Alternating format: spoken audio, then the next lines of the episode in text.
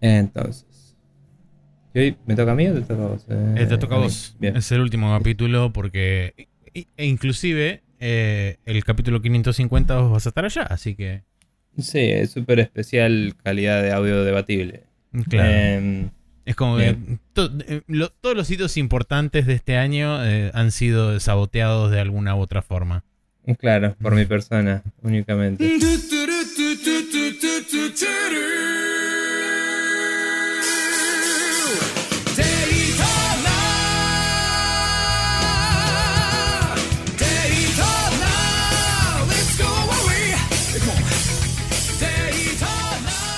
Buenas, buenas, ¿cómo les va gente? Bienvenidos una vez más a Sprecho News Podcast, en esta ocasión el capítulo número 549.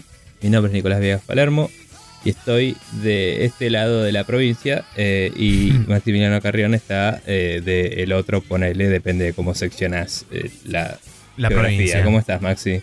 Sí, hola, ¿qué tal? bien ahora, veremos cuánto dura mi estado eléctrico, esperemos que la longitud completa del podcast eh, porque estamos teniendo problemas técnicos que nos se sobrepasan en toda magnitud. Por ende, eh, si en algún momento no hay más luz, no habrá más podcast hasta que se reanude la luz, o sea, lunes y saldrá como salga. Eh, Bien. Así que. De última me grabo un podcast monologando. Claro. Y, lo edito para el culo y sale. algo sale. así que están avisados al respecto. Bien, eh, yo estoy con audio raro porque estoy visitando a mis padres y eh, me olvidé un cable y todo es un horror. Eh, y mientras estoy moviendo cosas, mientras hablo, porque soy un boludo y no lo hice antes. Pero bueno, ahora estoy un poco mejor dispuesto ya para, para proceder a hablar de lo que nos compete, que son los jueguitos y todo eso. no sin antes agradecerle a la gente que pasa, la IKEA, Sherea y todo eso como Jorge Peiret. Eh, creo que Neko también había sí. hecho algo. Mati nos likeó, etcétera. Muchas gracias a todos. Em, y de nuevo vamos a pedirle a la gente que eh, nos mande preguntas para los capítulos atemporales que se avecinan eh, dentro de unos meses, pero nosotros ya los tenemos que ir grabando para no para no cargarnos todo sobre el último mes. Vamos a tratar de grabar uno por mes más o menos. y Estábamos pensando en arrancar ahora el martes 14, grabando el primero. Así que si tienen algún tema de discusión que quieran que abordemos eh, para esos capítulos eh, o preguntas, nos lo pueden mandar a sprechonews.com barra preguntas o por mail a eh, eh em, fuera de eso, estoy pensando si hay algún anuncio parroquial más de eso. bla, bla, bla. Iba a decir algo más, se me olvidó, pero vamos a empezar a grabar pronto. Ah, el otro. Em, habíamos dicho que esto va a ocurrir más o menos durante la semana de 3. Nuestra intención es eh, que para el capítulo de, la de 3 hagamos predicciones nuestras. Así que también nos pueden mandar predicciones de eso, pero eso lo vamos a grabar lo más cerca de la de 3 posible para estar más informados en nuestras predicciones. Por supuesto. Em, y después vamos a ver si yo estando allá podemos grabar algo, eh, aunque sea un rato, de, conclusiones. Y si no, eh, Maxi, dijiste que capaz que vos podés hacer un adendum. Vamos a ver, algo vamos a hacer porque eh, nada, es una mierda, que es justo la vida atentó contra no solo uno, sino varios eventos importantes del año. Estábamos reflexionando recién en nuestro schedule de grabación. Pero Spreadshot News va a seguir saliendo y vamos a hacer lo posible para satisfacer a las masas. Así que gracias por el aguante y por favor mándennos eh, los mails, preguntas, etcétera que tengan y van a ser abordados en los capítulos correspondientes. Eh, en el thread que abrí en el, en el Discord, para quienes están ahí, también pueden mandarnos por ahí. Eh, pueden escribirnos cualquier tema de discusión o pregunta que tengan para los atemporales y serán tratados apropiadamente. Bueno, Dicho todo eso, vamos a pasar ahora sí a hablar de los jueguitos que estuvimos jugando esta semana en el Now Loading.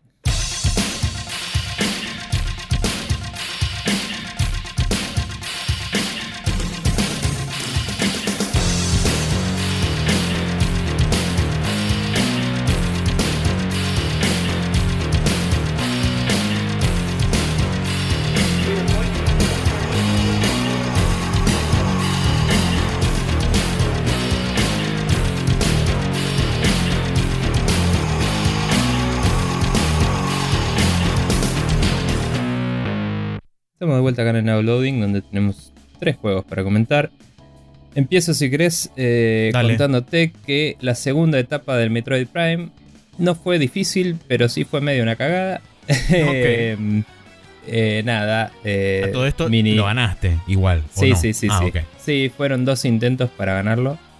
Eh, obviamente, si perdés en la segunda etapa, tenés que volver a hacer la anterior. Y una habitación que creo que había mencionado la vez pasada, que tenía unos Metroids que hacen mitosis que son que respawnen eternamente. Y es muy mm. divertido eso. Mm. Eh, y tienes que hacer plataformeo mientras vienen y te chupan la energía y es súper molesto. Ah, cada vez más eh, divertido se vuelve lo que estás describiendo. Sí, sí, un montón, no sabes. Em, nada, esos Metroids empezaron a aparecer a partir de el... O sea, ya los Metroids de por sí aparecen bastante avanzados en el juego como en la mayoría de los Metroids, ¿no? Y eventualmente cuando volvés a un lugar donde había, aparecen unos mutados re locos por el Phazon, que es la cosa que están explotando los, los piratas espaciales en la historia de Prime. Eh, y básicamente la cuestión es que son más duros y eh, si tardas mucho en matarlos, que creo que casi nunca llegué a matarlos, siempre llegaban a ser mitosis, se convierten en dos Metroids de distintos colores que tienen distintas resistencias y tenés que estar switchando de arma. No para de volverse cada vez más divertido esto. Sí, todo eso es de la peor que tiene el juego, en mi opinión, lejos. No específicamente Metroid, sino todo lo que tiene que ver con resistencias de armas y eso, por lo que mencionaba la otra vez, ¿no? De que todo bien, pero el Metroid es una progresión lineal y esta pelotudez de andar cambiando de arma, tenés que diseñar alrededor de ella eh, o no lo hagas. Y me parece que no diseñaron alrededor de eso, en mi opinión. Eh, porque se vuelve molesto malabarearlo, no es divertido y engaging, como le dicen. Mm. Em, y bueno, el Metroid Prime, el, malo final, como dije la otra vez, tiene esas resistencias también sin mucha justificación. Y eh, la segunda etapa también tenés que switchear los visores, porque se vuelve invisible o no, etc. Oh. Pero me molesta porque Está bien, es Metroid, no es que sea la ciencia ficción más dura de la Tierra, o lo que sea. Pero tenés todo un juego en el que escaneas cosas y te muestran, tipo, y te cuentan lore y toda la bola. Y de golpe tenés un enemigo que no es que se vuelve invisible y ahí usas el Thermal Vision o el X-Ray Vision. Y cuando se vuelve visible, te es más menos molesto verlo con el visor normal, pero lo ves también en el otro. No, eh, cambia su visibilidad de un visor al otro y tenés que usar todos. Y es como, no existe eso. Eh, o sea, a menos que me lo justifiques realmente de alguna forma loca, como, no sé, en el Mass Effect decían que la nave se volvía invisible a los radares reteniendo todo el calor, pero después lo tenía que liberar todo de una. ¿Me entendés? Entonces podrías hacer algo así que se vuelva medio opaco a la vista y, y sea difícil de verlo, pero igual verías el espacio negativo en el lugar, porque el resto tiene temperatura, eh, termodinámica, digamos. Entonces, no sé, podrías jugar con eso y que de golpe tire algo fuerte y te, te, te cegue, entonces tengas que cambiar de visor, ¿me entendés? Puedes jugar con eso bastante. O por lo menos iterar entre dos visores y no entre todos. Porque, nada, realmente es molesto eh, que pongo rayos X y lo veo, y de golpe lo dejo de ver y paso a termal y tampoco lo veo, y tengo que verlo con el visor normal. Y digo, ¿qué carajo está pasando acá? ¿Me entendés? Eh, muy raro. Eh, le gané fácil igual una vez que descubrí que ese era el gimmick. Y fue como, esto es una pelotudez, pero lo hice al toque. Sí, es trabajo eh, nada más. Sí, y nada, la experiencia final me parece que es positiva. Pero no es un neto positivo, es lo mejor de la vida, que Jeff Grapp tenía razón. Es un juego que envejeció como muchos otros y se puede apreciar las cosas que estaba haciendo en su momento adelantadas y las cosas que estaba haciendo en su momento atrasadas. y, nada, eh, sí me parece un re lindo remaster. Y ahora sí entiendo por qué se llama remaster y no remake porque sigue teniendo todas las cosas que eran una mierda del original, evidentemente. Pero lo banco igual, solo quería advertir a la gente de las de, las, de los detractores, digamos, del juego.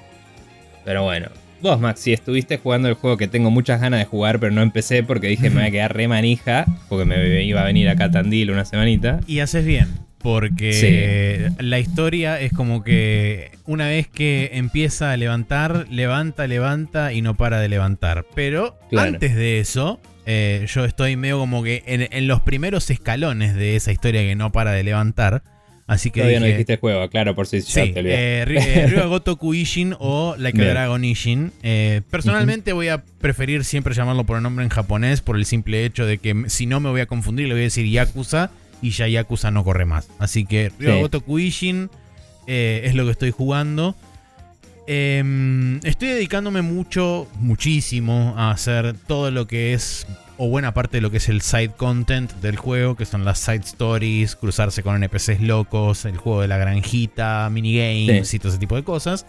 Em, y debo decir que la mayoría de lo que son las side stories usualmente devienen en un entrecruce de diálogos entre tu personaje, eh, Ryoma Sakamoto o Hajime Saito, como prefieran decirle. Dos nombres porque historia. Em, sí, de hecho, eh, cuando vi el primer tráiler me había olvidado que ese era el nombre original de Hajime Saito y fue como, oh, es Hajime Saito.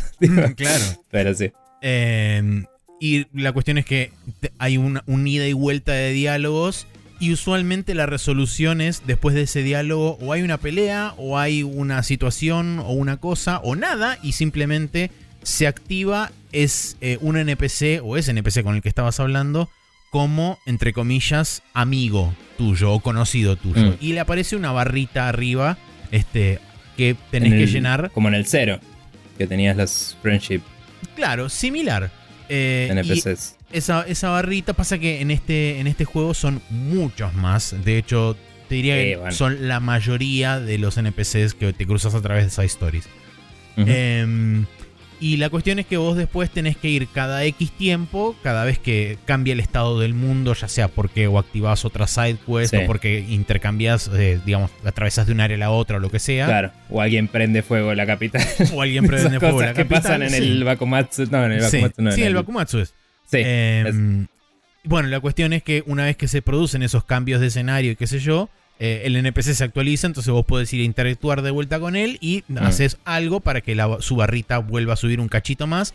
Y medio como que a través de eso, en diferentes puntos de la barra, de la barra esa, este, de entre comillas, amistad, vas a tener como mini skits. Es como una versión extendida, medio dilatada, que no me termina de cerrar del todo de lo que sería una side story normal en cualquier otro Ryuagotoku. Mm. Particularmente las dos experiencias, vamos a decirle, menos positivas, porque no fueron negativas del todo, son una que tenés que lidiar con un chabón amnésico, que lo encontrás tirado en el piso y de repente decís, ¿qué le pasó a este flaco? Lo despertás y cada vez que vos te lo cruzas de vuelta está tirado en el piso. Y la idea es que vos para recuperarlo y que se vuelva a parar, tenés otra progress bar que tenés que alimentarla a través de ítems de curación. Entonces, una vez que vos le mm. alimentás, por ejemplo, 4 o 5 ítems de curación, la barra principal de amistad le vuelve a subir un cachito. Entonces volvés de nuevo y así como 4 o 5 veces. Es como un money sink. Es un money sink bastante boludo y, y, que no cumple ninguna función porque hay otros money sinks que son inclusive más interesantes que ese. Claro. Mm. Como por ejemplo todo el sistema de progresión de las armas. Es un manicing gigantesco. Eh, y es mucho más útil además para tu personaje que ese en particular. Mm. Eh, y después hay otro que simplemente le voy a denominar como el Vengador Abollado. Para aquellos que hayan hecho la side quest sabrán qué significa eso. Que tiene una progresión extremadamente similar. Em, que le vas dando para curarse porque está hecho pelota. Sí, exactamente. Ok. Em, después, una de las cosas técnicas con las que me topé durante las cinemáticas que son in-engine, pero son de mayor calidad que las típicas donde usan los, los modelos in-game y qué sé yo. Digo que son in-engine porque, por ejemplo, te aparece la katana que vos tenés equipada en el momento y la ropa del Shinsengumi que tengas equipada en el momento, porque puedes customizarla, la, la camperita esa que tenés. bueno, y aparte es Unreal Engine 5, ¿verdad? O sea, pueden eh, hacer... 4. ¿4? Bueno, igual en el 4 ya puedes hacer cinemáticas de la concha de la lora. Sí, sí, sí, sí. Pero bueno. Eh, pero son las, típicas cinemáticas que en otros Ryu de Gotoku también sí, vos pensabas que eran tipo super CGI y no, estaban hechas sin engine. Eh, la, digamos, la contra que tiene esto es que, y Nobleza Obliga, lo arreglaron en el último parche que salió tipo ayer en la noche, pasa que yo lo vi a la mañana y quería probarlo, así que jugué un, segmento del juego donde sabía que había una cinemática donde pasaba este, este problema que, que, voy a contar ahora y lo arreglaron. Mm.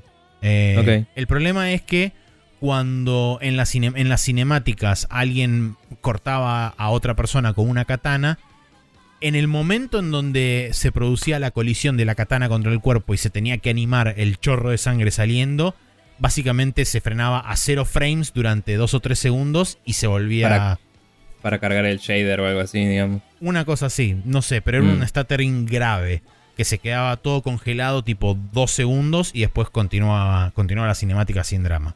El, ¿Solo la primera vez o cada vez que pasa? Cada vez que hay oh. alguien cortando bueno, era Dramatic Effect, Maxi. sí. era como Chan, así. Sí, no, no creo. Eh, pero bueno, el, fix es ponerle las barras arriba y abajo. Claro, ¿viste? tal cual, sí. y, ponerlo en blanco y negro. El Samurai Gun, literal, así, tipo. Eh, y bueno, por suerte eso lo arreglaron.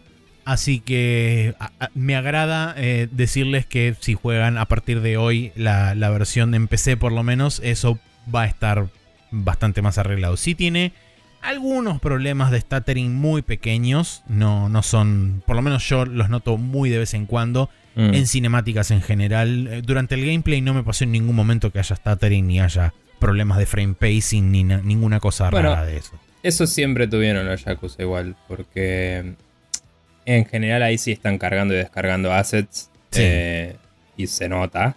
Porque suele ser justo antes de que entre un personaje nuevo a la cinemática o algo así. Y hay que ver, quizás no, no necesariamente va a tener una mejor solución para eso en Unreal, pero ahora que pasaron a Unreal, quizás eso lo van mejorando porque es probable que fuera una limitación de sus motores antes. Puede ser. Y que vengan acostumbrados, pero que puedan hacer algo más al respecto sin tener que reinventar la rueda, digamos. Claro, sí, eh, totalmente. Pero bueno. Eh, y después, otra de las cosas que también me topé, digamos, en, entre comillas, los aspectos técnicos, es que tiene modos de accesibilidad este juego, pero son medio inconsistentes. ¿Por qué? Porque dentro de los modos de accesibilidad vos tenés el clásico de cambiar de eh, button mashing a mantener ah, apretado. Bien. Pero solamente funciona para algunos inputs y no para todos. Caso puntual, eh, los inputs donde solamente holdeas son, por ejemplo, los que se producen en peleas o en QTEs o en todo ese tipo de lugares. No, por ejemplo, en minigames o en este. Mm. O en todos otros lugares. Es como que solamente está circunscripto a cierto tipo de interacciones y no en general. Claro, exactamente. Se, olvidaron de ponerlo literal en En el contenido secundario. Sí, sí, tal cual. Mm. Em, y, raro eso. Sí, por, eso me llamó mucho la atención, porque yo dije, bueno, si yo lo tengo activado en el modo accesibilidad para todo, mm. debería funcionar en todos lados. Y cuando justamente estaba haciendo el minigame de cocina, que en un momento tenés que mashear para básicamente prender el fuego y que se mantenga prendido en, la cocina, eh, mm. era como, este, mashea el botón y yo mantenía apretado y no pasaba nada. Y tipo, fallece ese, ese minigame porque mantuve apretado y no funcionaba. Entonces como, bueno. 0 de 10, uninstall. sí. Em, mm. Y después lo último que tengo anotado para, entre comillas, criticar, que ni siquiera esto, esto sí puntualmente ni siquiera es una crítica, es medio una consecuencia de el setting del juego y de lo difícil que es localizar en, este tipo de casos particularmente. Hay un. Hay una side quest donde vos te cruzas con un NPC que, por supuesto, habla en Son Keigo. Son Keigo, para los que no saben, es el, eh, el dialecto más formal que encima para colmo está mezclado con japonés antiguo en este, en este juego. Y entonces la forma que encontraron de reflejar eso es básicamente escribiéndolo como un eh, personaje shakespeariano del siglo XVI. En la traducción. En la localización. sí eso no está bueno. Entonces, entiendo a dónde estaban queriendo apuntar, Sí. Pero es, como dije, es un detrimento natural del lenguaje porque si no de otra forma, no, porque no existe un, lenguaje formal en un idioma como el inglés. Eh, entonces tenés que recurrir a ir a buscar dialecto antiguo, eh, arcaico. Tampoco sé si cumple realmente la función.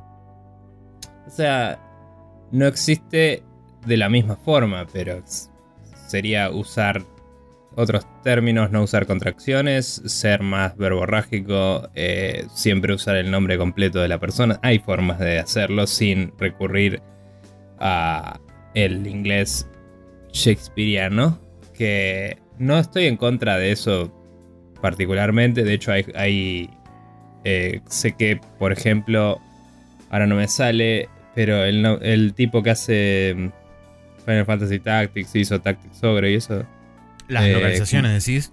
No, no, el, el director. Ah, Matsuno. Que no me sale. Matsuno, sí. A él le gustaba ese estilo de inglés para sus historias, porque él lo ambientaba en algo. En una fantasía que él se inspiraba en. Eh, algo, una, entre comillas, fantasía clásica, vamos a decirlo. Claro, en, esa, en ese concepto ¿no? del medioevo europeo eh, idealizado, en el cual somos todos blancos y, no hay, etcétera. No, hay gente de tez eh, oscura y etcétera. Pero bueno, él dio una decisión directorial de decir, che, cuando lo localicen háganlo así. Y queda muy bien, porque el tipo sabía que iba a quedar bien y, la localización era del carajo y estaba buenísimo. Ahora, no dudo que las localizaciones que hacen para Ryoga Gotoku están muy buenas, porque vienen siendo muy buenas. Sí. Pero cuando es algo tan japonés, a mí me choca. O sea, justamente porque no está ambientado en algo medio europeo, etc. Entonces no. Ese es el problema. No, no hay mapeo uno a uno de si estás hablando de la nobleza o del gobierno o de lo que sea. No hay conceptos que te indique cada uno de ellos. Que encima, eh, para colmo, en este caso particular, cuenta con el agravante de que encima tenés gente que eh, precisamente viene de esos lugares, porque tenés este, mm. inmigrantes que están presentes en el juego y vos interactúas con esos inmigrantes. Entonces ahí es como que se genera un doble cortocircuito porque estás utilizando un dialecto claramente inglés con una persona que es claramente japonesa mientras tenés chabones modelados occidentales con su ropa occidental hablando en inglés entre comillas moderno. Y es como... Eh, entonces es como que se produce medio un cortocircuito que personalmente me parece que es absolutamente ineludible. No sé cómo lo podrías resolver. Para mí la traducción tendría que ser en un inglés moderno, de nuevo usando las, los honoríficos adecuados, tipo para los japoneses usas el sama o lo que sea, y para el otro usas el ser, y listo. ¿Me entendés? Y no te vas de esa. De hecho, eh, así mismo, como decía recién lo de Matsuno, en japonés era todo en japonés moderno. Mm porque como eran muchos términos extranjeros y eso, no tenía sentido mezclarlo con japonés antiguo y menos gente lo iba a poder leer e interpretar. Sin duda. Y menos gente se siente relacionado con eso. Entonces me parece que es aprender esa lección al revés y decir, che, esto no, no está bueno, hagámoslo. Totalmente. De otra forma, pero bueno, no importa.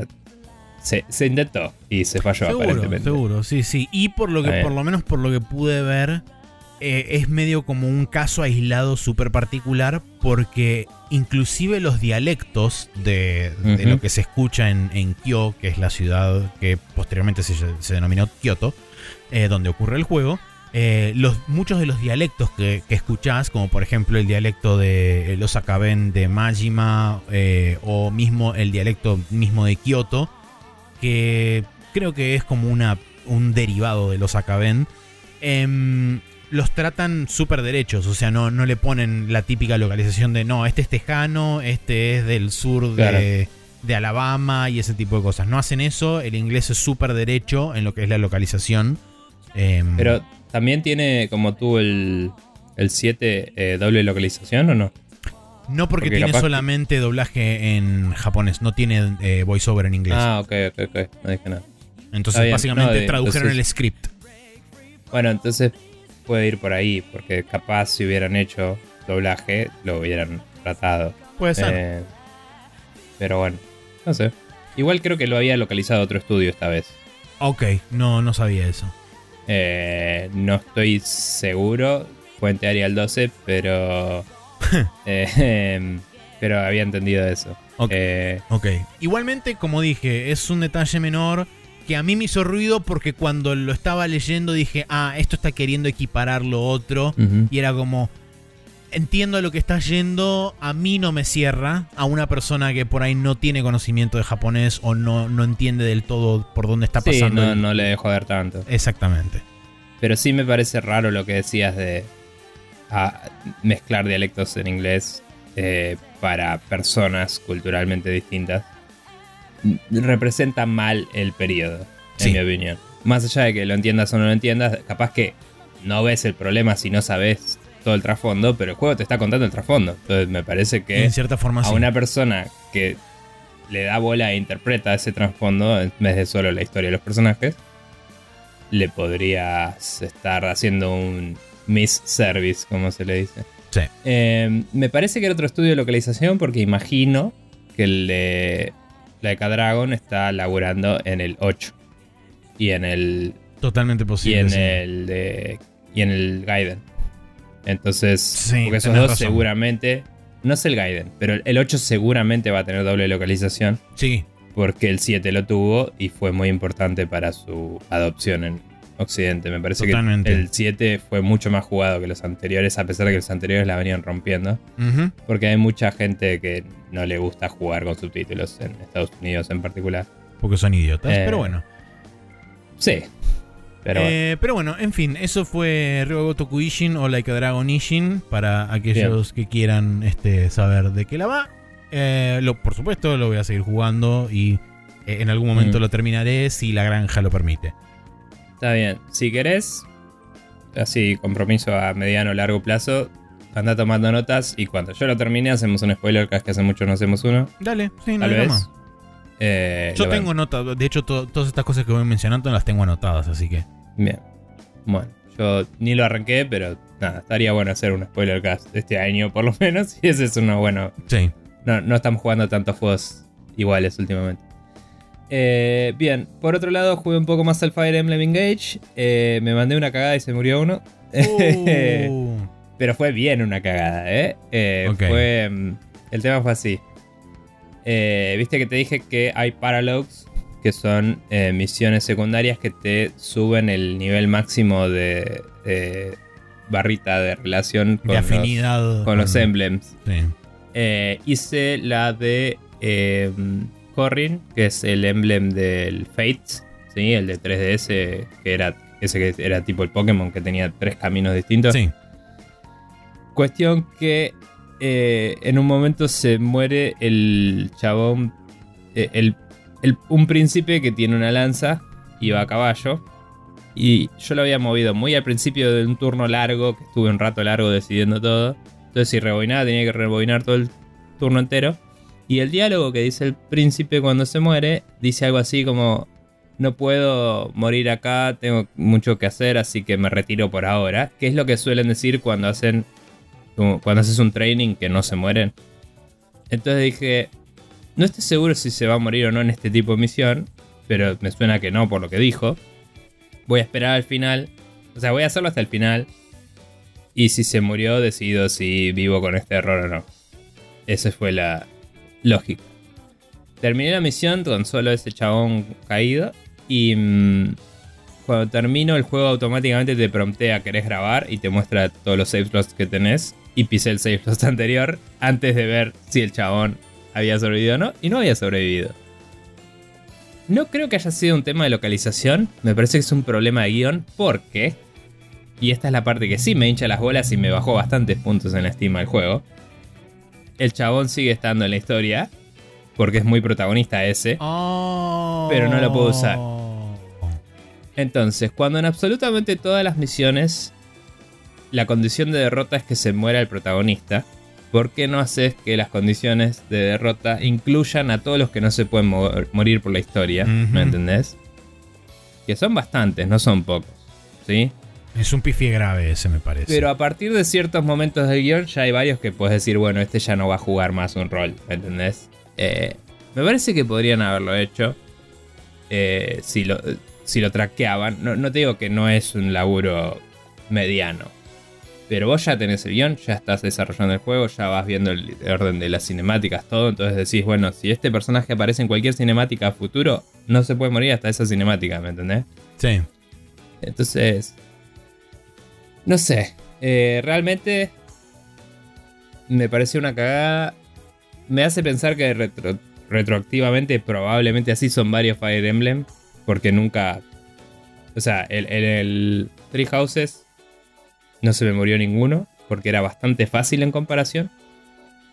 Y no tenías mecánica así. Creo que alguna mecánica de rewind tenías, ahora no me acuerdo, pero no se me murió ninguno. Creo que ahí la presentaron la mecánica de rewind, me parece. Sí, tenía otra excusa narrativa distinta, creo. O no tenía y era solo una mecánica. me comentaste que el chabón tenía como un sello en la mano y tenía como usos, y esos usos se iban ah, descontando. O algo así. Sí, ahora que lo decís, sí, algo así. Puede ser que tenía, no me acuerdo. No me acuerdo, fue hace mucho tiempo. Em, pero bueno, a lo que voy es. También mirando con más atención el costo de rebobinar, me di cuenta que en la dificultad normal tenés infinitos usos. Yo pensé que era una cantidad limitada. Ok. Em, y me topé con una misión que estaba realmente difícil y rebobiné bastantes veces, honestamente. Em, pero porque pero porque el triangulito de armas a veces es re difícil de manejar. Como que tenés en rango un enemigo que no, se te había ocurrido que te podía venir y te hace pelota. Em, y te one-shotea. Y es como que no lo esperabas. Y estoy tratando de levelear un par de personajes para reemplazar a este que tenía, que era uno de los principales que usaba. Sí. El que se me murió. Entonces es un problema, por lo que decía antes, de que no hay forma fácil de levelear a alguien que está muy atrás. Em, hice lo que me dijo Neko de... Eh, Neko había dicho que en Fire Emblem en realidad conviene subir a la clase trascendental eh, o la clase avanzada. Sí. En nivel 10 apenas puedes porque el growth después es mejor. Eh, entonces había algunos personajes que me gustaban, pero que nunca había seguido usando porque ya tenía mi parte armada. Que eh, estaban en nivel 10 o por ahí. Y subía un par de esos. Y cuando los quise usar, obviamente tienen stat de nivel 11, digámosle. O, o ponerle que 12 o 13 porque crecieron de golpe cuando los cambié de clase. Pero los otros son nivel 20 y pico avanzado a nivel ya 3 o 4 de clase avanzada. Claro. Y entonces la diferencia es grande y tenés que usarlos específicamente aprovechando el Weapon Triangle siempre y que no los toque a nadie que los puede ganar porque, si no se mueren. tipo, los soplas y se, se caen. Entonces tengo una que está planteada como tanque que no se banca nada. es un eh, problema. y es un problema. Entonces estoy viendo cómo resolver ese problema. Y si no, la resolución será usar los personajes más nuevos que me dio la historia, que no para de darte personajes, porque como hay permadeath, te da personajes todo el tiempo. Claro. Pero bueno, no todos son interesantes para mí. O, y no hay muchos que tengan el mismo rol que tenía el que se murió. Entonces estoy viendo cómo cambiar mi gameplay. Cubrir ese hueco, claro. Claro, porque ese era el chabón que usaba con lanzas, digamos. Ya tengo varios con lanzas, pero era él que usaba, porque iba a caballo, entonces tenía mucho movimiento. Y tenía muchísima evasión. Entonces, casi nada lo tocaba. Eh, Hasta que se murió porque. No, obvio, se murió porque le dieron con el Weapon Triangle positivo y de pedo le pegaron. Y, eso lo mató de uno. Em, así que nada, fue medio un embole eso y fue como, bueno, voy a vivir con mi error porque primero pisé el save, así que no hay otra. y segundo, fue como, bueno, está bien. Em, y ahora que ya, ya está, digamos, es como que ya me siento más permisivo a decir, bueno, si se me llega a morir otro, ya fue, sigo la historia. Total, me sigue dando personajes todo el tiempo. Y uno de los personajes más nuevos que me dio es tipo lo más eh, waifu para Jeropas que hay. como, Dios, ¿qué es esto? Eh, y que ya la conversación así que puedes tener con ese personaje ya es como que te está re... Como, ¿y te gustó la comida que te preparé? ¿Y qué tal? Y no sé qué. Y todo, todo como re intenso. Es como, wow, wow, stop it. y, y nada, pero la, la historia sigue avanzando, sigue siendo bastante bla. Eh, ya me di la vuelta olímpica a todo el mundo, como dije, y estoy esperando que eh, pronto tenga que ir a la isla central eh, y tener un par de misiones ahí y después ver qué pasa, a dónde va el conflicto. Em, pero nada, las misiones se pusieron bastante más jodidas, eso sí. Eh, así que nada, estoy como recién ahora teniendo que prestar posta atención a todo lo que hago. Y, está un poco más interesante. Em, así que nada, eso fue todo lo que estuvimos jugando esta semana. Eh, vos jugaste Like a Dragon Ishin en PC, está para Play 4, Play 5 y Xbox también. Y eh, bueno, está basado en el Ishin de Play 3 también. Sí. Em, y yo jugué Fire Emblem Engage en Switch y Metroid Prime Remastered en Switch también. Así que, eh, habiendo dicho eso, vamos a pasar al Rapid Fire y hablar de las noticias de la semana.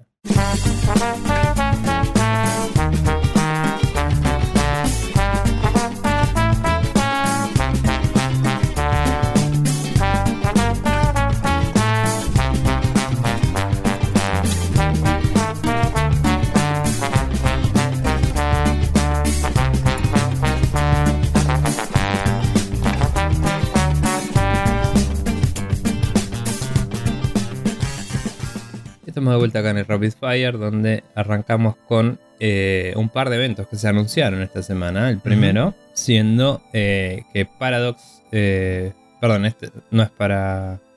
Sí, es para esta semana.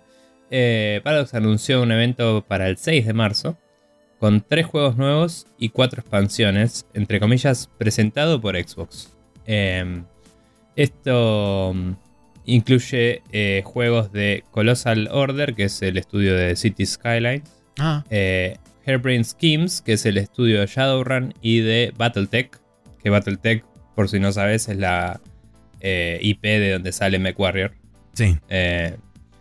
y Paradox Tectonic, que no estoy seguro qué juegos hizo dentro de Paradox. o si es un estudio nuevo. No, puede ser que sea un estudio ah, nuevo. Puede ser. Que no. No sé. Honestamente, me pierdo. Em, pero bueno, nada, puede ser interesante. Personalmente me interesa lo que haga Hairbrain Schemes porque, por un lado, el Shadowrun estuvo bastante bien recibido y lo poco que. Yo, yo jugué. Shadowrun Returns fueron una trilogía al final, esos juegos. Y yo jugué el primero bastante y me gustó. Y lo colgué de boludo, podría haberlo ganado. Eh, son RPGs, son CRPGs cortitos que están bien escritos y, mecánicamente están buenos. Hmm. Em, y hay una historia ahí con Microsoft de que habían hecho el Shadowrun para Xbox, que era un shooter, que tuvo un séquito medio de culto.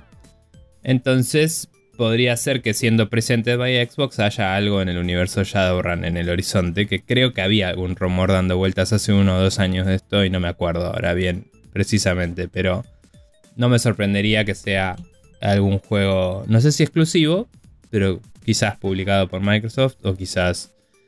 Eh, o sea, sí sé que la franquicia Shadowrun para consolas la tenía Microsoft y había un problema de IP de si querías o no hacer algo al respecto.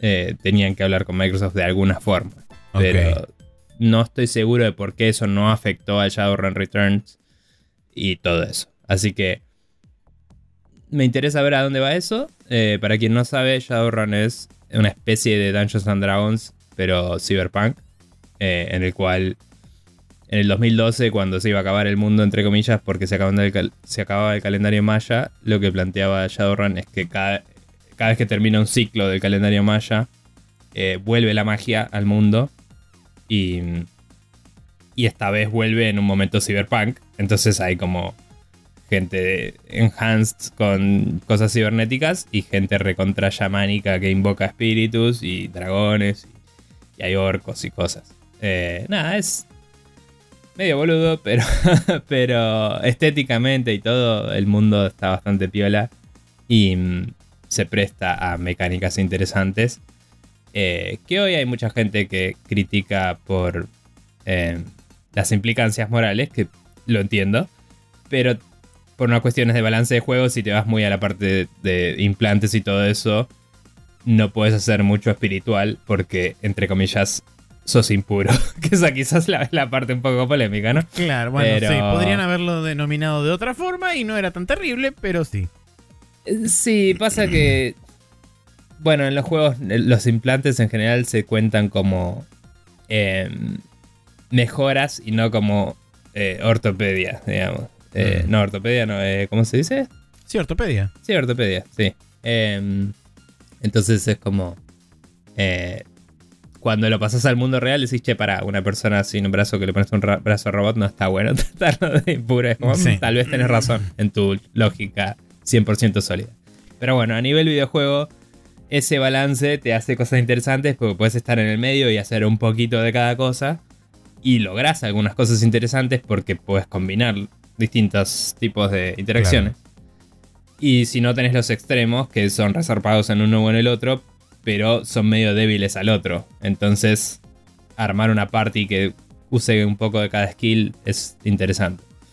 Em, pero bueno, nada. Eh, me interesa ver si sale un Shadowrun nuevo. Capaz que al final no era un Shadowrun y dije todo esto al pedo. Eh, eh, una, un par de cosas. Uno, no sé si lo mencionaste porque estaba buscando quién carajo era este, este Paradox Tectonic. Pero probablemente el Presented by Xbox venga de la mano de algún tipo de deal de primero en Game Pass o día 1 en Game Pass. sí, seguramente. Yo más que nada lo que dije es lo de que Shadowrun en las consolas tenía... Microsoft tenía la IP de alguna hasta cierto punto, entonces por eso asumo que puede que sea un juego de Shadowrun. Y eso sería probablemente exclusivo o algo, supongo. Sí. Pero eh, no sé. Y después con respecto a, este, a esta gente de eh, Paradox Tectonic, lo que encontré es que aparentemente es un estudio que antes se llamaba de otra forma, no encontré cómo se ah. llama, pero eh, lo compró Paradox en julio de 2020 y son los creadores de un juego que se llama Surviving the Aftermath, que aparentemente es medio como un city builder posapocalíptico que estuvo en Early Access durante un rato largo, no sé si ya salió de Early Access. Pero la idea es que aparentemente esta gente está desarrollando un, un juego tipo Sims. Ok. Sí, el Surviving the, Aftermath yo lo había visto mientras estaba en desarrollo en GOG. Creo que estaba in development en GOG. Y lo mostraron en un evento de Xbox, creo que fue durante una Gamescom. Eh, que cuando fue a consolas, digamos. Em, y creo que sí ya salió. Y no, no sé qué repercusiones tuvo después, pero creo que la comunidad que lo estaba jugando en Early Access le gustaba bastante. Eh, tengo entendido. Como que tenía positive eh, buzz en Steam o algo así. No sé. Bien. Bien. Bueno, la siguiente noticia es otro stream que eh, va a protagonizar en este caso Capcom, alrededor de 26 minutos de anuncios, repasos de cosas que ya se dijeron y demás cosas que van a ser el 9 de marzo a las eh, 9. No. Eh, Creo que era el mediodía de, Pacific Time, ¿no? Que sería la mañana de acá. 2.30 pm Pacific, que son más 4, son 6. Las 6 y media de la tarde, Argentina. Eh, con un pre-show ah, de alrededor de 20 minutos. Eh, va a haber aparentemente novedades sobre Resident Evil 4 Remake, Exoprimal, Monster Hunter Rise, Mega Man Legacy Battle, eh, Mega Man Battle Network Legacy Collection y Ghost Trick Phantom Detective. Eso es aparentemente todo lo que va a incluir. Em, habrá que ver. Creo que hiciste la cuenta al revés. Me parece que es a la mañana de acá. Pues si es a las 2 de Pacific Time. A eso hay que sumarle 5. O 4 en este caso. Hay que restarle. Porque Pacific está más lejos de Greenwich. No, hay que sumarle. Pero Maxi... No sé, no importa. Me parece que no, pero no importa. o sea, em, eh, yo la, cuenta la, hago así. Nosotros estamos menos 3 y ellos están menos 6 o menos 7. Están menos 6. Ah, bueno, sí, no dije nada. Sí, bien. Me falta café, evidentemente. para variar. Sí. Eh, pero bueno, la cuestión es esa. Va a haber eh, novedades sobre muchos de, los juegos que mencioné recién. No sé qué incluirá el pre-show, porque hablan de 20 minutos de pre-show, además de los 26 minutos del evento digital, entre comillas, que mencionan acá. No sé si repartirán, por ejemplo, no sé, ponerle el Ghost Trick y el Mega Man Battle Network lo pondrán en el pre-show y el Resident Evil 4 Exoprimal y Monster Hunter Rise lo pondrán en el show principal. No lo sé. Eh... eh sí, es raro. Quizás hagan otros anuncios de DLCs y cosas, ¿viste? O promocionales de. Acordate que ahora está enviar el Resident Evil 8 y esas cosas. Claro, sí, por ahí, por ahí es eso, eh, cosas que ya salieron. Claro. Em, pero. De esto es lo que más me sorprende. Personalmente, es el empuje por Exoprimal. Que es nuevo y todo, y tienen que empujarlo. Pero me sorprende que lo pongan en, o sea, no, sé cuándo iba a salir, pero es como. No tiene fecha, creo, todavía. A mí el que sinceramente más me mm. sorprende es Resident Evil 4, sobre todo teniendo en cuenta que sale el 24 de marzo. Entonces, tipo, dos, dos semanas mm. y media antes haces un evento. ¿Qué más vas a mostrar? Está bien, todo el mundo ya conoce de qué trata el Resident Evil 4. Pero, no sé. Mm, bueno, pero. A ver. Hay gente que conoce la franquicia desde los remakes nuevos. Y no jugó nunca el 4. Sí. Para empezar. Que ya se mostraron varios trailers igual y creo que alcanza con eso para hypear. Pero quizás puedes contar los sistemas y eso para atraer a los que jugaron al original y dijeron, ah, ya lo jugué o lo que sea. Y quizás pues acá hablar de, bueno, tenés todos estos super deluxe editions que puedes comprarte y todo el, el, último empuje de marketing antes de la salida, digamos. Sí, puede ser. No metes ahí. Exo Primal me llamaba la atención porque es un juego que sigue no encajando en ningún círculo que yo conozca de jugador, digamos, ¿no? Como que está en un... Sí, está en un limbo. Para mí va a caer en un nicho muy chiquito o no la va a pegar para nada. Eh, pero hay que ver. Eh, capaz que justamente acá anuncian la fecha y por eso lo ponen ahí. Puede ser. Y dicen, bueno, no es suficientemente grande para ponerlo solo y que la gente lo note, entonces lo metemos con el Resident Evil 4 y la mm. gente lo va a ver por osmosis. sí. Eh, el Mega Man Battle Network también tiene sentido porque sale pronto eh, y no es una franquicia que conozca a todo el mundo, pero sí es una franquicia que tiene bastante nostalgia. Me sigue preocupando, a mí me gusta mucho el Battle Network, me sigue preocupando esta decisión de poner los 10 juntos, que no me parece mal, o sea, precio, precio cantidad de juego me parece un recontra deal, digamos, que te vendan todos juntos. Pero es una saturación inmediata, o sea, no, no puedes jugar 10 juegos de Mega Man seguidos. O sea, la gente va a jugar el primero, que no es el mejor ni a palos, y va a decir, bueno, jugué al Mega Man Battle Network. Creo igualmente que en, el, en, la versión digital están divididos en volumen 1 y volumen 2 y venían 5 juegos por cada uno. Sí, igual me parece un poco mucho porque no es lo mismo que las Legacy Collection de Mega Man y Mega Man X. Porque Mega Man, Mega Man lo pasás en 6 horas, está bien, es difícil. Estoy hablando de si sabes jugarlo, ¿no? Sí, sí, sí. Digo, son juegos cortos, el Mega Man normal y los X hasta cierto punto. Pero los Battle Network son RPGs. Y cada uno te puede durar entre 15 y 30 horas, me parece. Sí. Y Completionist, ponele que 40 horas cada uno, si querés agarrar todos los chips. Y es una guasada. Sí, es, otro tipo de compromiso, está, claro. O sea, para mí tendrían que haber sacado tipo el 1, 2 y el 3, ¿me entendés? Y después, si la pegaban, sacar el resto. Eh, sobre todo si están queriendo revivir de alguna forma esa franquicia. Si es solo sacarlo de nuevo para venderlo, está bien. Es una forma ideal para el consumidor, así que capaz me estoy quejando al pedo. Pero sí me parece que eh, mucha gente dice que el 1 es el original, pero el 3 y el 5 son los mejores, aparentemente. Yo solo jugué el 1 y el 2 un poco. Em, y nada, me preocupa que la gente se sature al toque y no, no aprecie las mejores cosas que tiene la franquicia. Por eso. Eh, pero bueno, nada, eso lo verán. Eh, bien. ¿Algo más que esperes sobre esto de Capcom? No, no realmente, porque eh, de todo lo que muestran ahí, nada me super llama la atención. Mm. Tengo un poco de interés por el Ghost Trick, principalmente por lo que vos habías hablado en su momento y porque mm. vivís recomendándolo.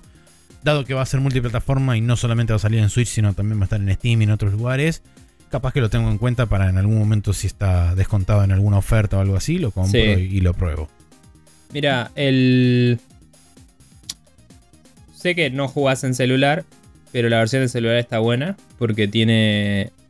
Toda la interacción era touch en la DS y tenés la pantalla de arriba de la DS arriba y la pantalla touch abajo. Entonces es un port directo. Claro. Y, y ya corre en bastante HD porque levanta en la pantalla del iPhone y está buenísimo.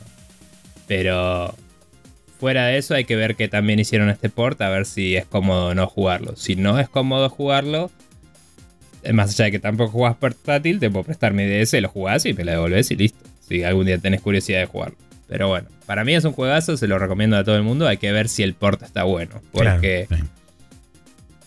no creo que sea prohibitivo el no tener dos pantallas. Creo que se recontra puede hacer. Pero depende de cómo lo hacen, puede ser incómodo. Eh, así que ese, es el caveat, tío. También, eh, aunque los gráficos eran vectoriales, todos los personajes, de hecho eran modelos 3D Flash y quedaba increíble. Eh, hay que ver si en el upscaling se pierde algo. No por definición, porque se van a ver bien, pero se van a ver low poly. Que cuando vos lo veías en la pantalla chiquita de la DS, se veía como un pixel art animado a 60 frames por segundo por cómo estaba hecho. Entonces, no sé si va a ser la mejor experiencia de juego, si va a ser la única forma moderna de conseguirlo legal. Claro. Pero bueno, hay que ver qué tal, qué tal está. Espero que esté bueno. Em, estoy contento de que vaya a estar disponible para la gente, pero bueno, tiene que estar bien hecho. Eh, bien, pasando a la siguiente noticia. Em, Luminous Productions, el estudio que hizo. Sí, me salté una. Bien, perdón. Vamos con esa. Eh, Ubisoft Montpellier em, está siendo investigado por eh, organismos gubernamentales de Francia porque hay una cantidad sin precedentes de gente que se tomó licencia por eh, burnout, eh, entre comillas, sin precedentes. De, y este estudio es, para aclarar, el que está laburando en el Beyond Good a nivel 2, el juego que quizás más en Development Hell estuvo en la vida. Question mark. Sí. Em, un saludo a Duke Nukem Forever y gran elenco. Em, ya lleva más años que el Duke Nukem Forever, ¿no? Eh, Anunciado originalmente en 2007. 2007, sí. Eh, va ya. 15 años. sí, casi 16. Eh, creo que había sido anunciado en la 3, ¿no? Em, así que nada, ese juego. por alguna razón no lo quieren matar. y sigue en desarrollo. Y la gente se está quemando zarpado. El director parece que va a cambiar ahora. De hecho, sí. Eh, confirmaron que se fue del estudio del Managing Director, que se llama, lo estoy buscando justamente ahora. Eh, no creo que lo conozcamos igual, pero bueno. No, aparentemente eh, Guillaume Carmona, que estaba en Ubisoft hace alrededor de 20 años y asumió mm. como director de Montpellier en 2019. Bien. nada, este juego originalmente estaba siendo liderado por el mismo tipo que hizo el primero. Michel Ancel. Sí, Ancel, que desde entonces hubo reportes medio turbiolandia y se fue. Eh, hace un tiempo ya, cuando salieron esos reportes de casualidad. No sabemos qué pasó con eso. Em, y estaba en ese momento co-liderando con una mujer también, que había aparecido cuando en 2017 volvió a aparecer este juego. Sí. No sé qué onda esa tipa, si se fue con él. Ni idea. O qué onda, porque ellos creo que tenían un estudio independiente que estaba haciendo como de asesor oficialmente al juego. Sí. Estaba en una relación medio así. Sí, porque eh, también contractor, eh, Michel Ancel estaba trabajando en otro juego para Sony que era el Wild, que en su momento también se vieron trailers y qué sé yo, y por supuesto ese juego desapareció de la faz de la Tierra. Nunca se anunció que se canceló, pero claramente ese juego no, no, no prosperó. Sí, se cajonó como mínimo. sí, tal cual. Eh, pero bueno, eh. la, idea es que aparentemente eh, Inspección du Travel, que es un, organismo de, inspección de trabajo, de inspección del trabajo del, mm. gobierno francés, fue al estudio en diciembre y estuvo haciendo un relevamiento general ahí adentro. Y aparentemente van, a van a contratar un servicio de terceros para que haga un monitoreo general de todo el estudio a través de un tiempo X, que no, es, no fue determinado, eh, para saber realmente cuál es la situación de trabajo dentro del estudio y por qué razón hay gente tomándose licencias bastante largas por estrés, por sobretrabajo y por ese tipo de cosas. El comentario, por lo menos a través de lo que nosotros sabemos de otros podcasts, como por ejemplo el Bombcast o el mismo eh, podcast de Chef Crab, mencionaban que aparentemente el juego todavía ni siquiera salió de preproducción, que está medio como en, un, en una iteración eterna de querer generar ideas y de prototipar cosas y qué sé yo, y que el juego no avanza de ahí porque es como que se hace borrón y cuenta nueva cada rato, y es como que se básicamente están corriendo en falso desde hace 12 años. Sí, de hecho la primera... Mm, la primera... Em, la última vez que apareció el juego, en 2017, eh, estaban con un amague a NFTs muy fuerte porque todavía no existían en el universo así de subconsciente el NFT, pero estaban queriendo que la gente produjera assets para ellos eh, y ahorrarse trabajo con eso. O sea, era como vas a poder subir tus propias imágenes al juego y vas a ser un colaborador y vas a ser reconocido. Y no te vamos a pagar un mango. Claro, y, te vamos a pagar con exposición, lo que todos los diseñadores quieren y siempre piden y, en todos lados y nunca se quejan de eso para nada. Em, pero nada, eh, fuera de, o sea, si saco todo el cinismo y, que todo es una mentira zarpado y que obviamente esto no va a salir nunca, esa última vez que lo mostraron se veía lindo. pero no hay, chance de que ese juego vaya a algún lado. Sí, hay que ver que de todo lo que mostraron era cierto o existía. No, no, pero digo, la, dirección de arte, la premisa eh, utópica eh, era interesante. Como te subís a tu nave y te vas a otro lado y era como todo hermoso. Y es como si esto es inabordable. O sea, es como eh, pero bueno, nada. Que por otro em, lado, como dijo Jeff Gersman en el podcast de BGC, el juego original era un juego de una mina fotógrafa que le sacaba fotos a cosas y tenía mecánicas tipo eh, el juego este Project Zero, que no me sale el nombre ahora en inglés, pero sabemos de cuál estaba hablando. Eh, el juego de sacarle fotos a los fantasmas. Em, ah, el, sí, sí, sí sabemos de qué estás hablando. Fatal Frame. Eso, Fatal Frame. Eh, tenía mecánicas.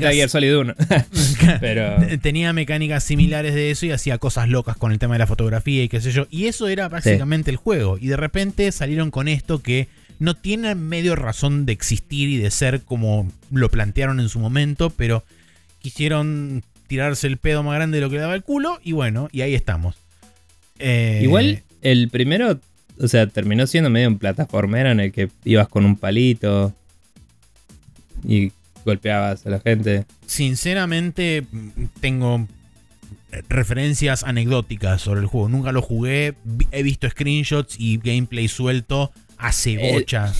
El, primer Beyond Good and Evil yo tampoco lo jugué, pero lo vi y era gráficos tirando un poco más a Nintendo 64 que a PlayStation, digámosle, en, a nivel lo que imaginas cuando pensás en un juego 3D de esa época. Y ponerle que ella era como una Lara Croft no tan objetivizada y, em, y tenía un, back, un bow, digamos un palo largo. Sí. Y estaba el cerdo que aparecía en el trailer del 2, que era como un personaje así, y, era medio plataformero de acción tercera persona. Hmm. Lo de la cámara quizás fue el concepto original, pero no es el primer juego. A lo que voy es que Jeff Gertzman estaba hablando de cómo la, idea y la identidad del Beyond Good Nivel es totalmente lo que se me ocurrió en el momento y fue pasando hasta que salió eso, digamos. Sí. Em, pero bueno, nada. Eh, eh, dicen que el primero estaba bueno, no lo jugué nunca. El segundo ya a nadie le causa nostalgia siquiera, ya nadie sabe de qué carajo estamos hablando. Sí. Y no tiene una identidad propia. Entonces, ¿para qué dejarlo vivo? Ya ni siquiera el nombre me parece que, me parece que valga tanto, honestamente. No, no realmente. Pero bueno. Bien. Bueno, la siguiente noticia es que Luminous Productions, el estudio detrás de Forspoken, será absorbido por completo por Square Enix. Esto se producirá eh, alrededor del el primero de marzo, de mayo de este año. Eh, mm. Originalmente recordemos que este estudio había sido fundado en marzo de 2018 como una subsidiaria completamente bajo el ala de Square Enix Holdings, que es la compañía padre de Square Enix. Ah, era como una empresa hermana, digamos. Era como una empresa hermana de Square Enix, pero...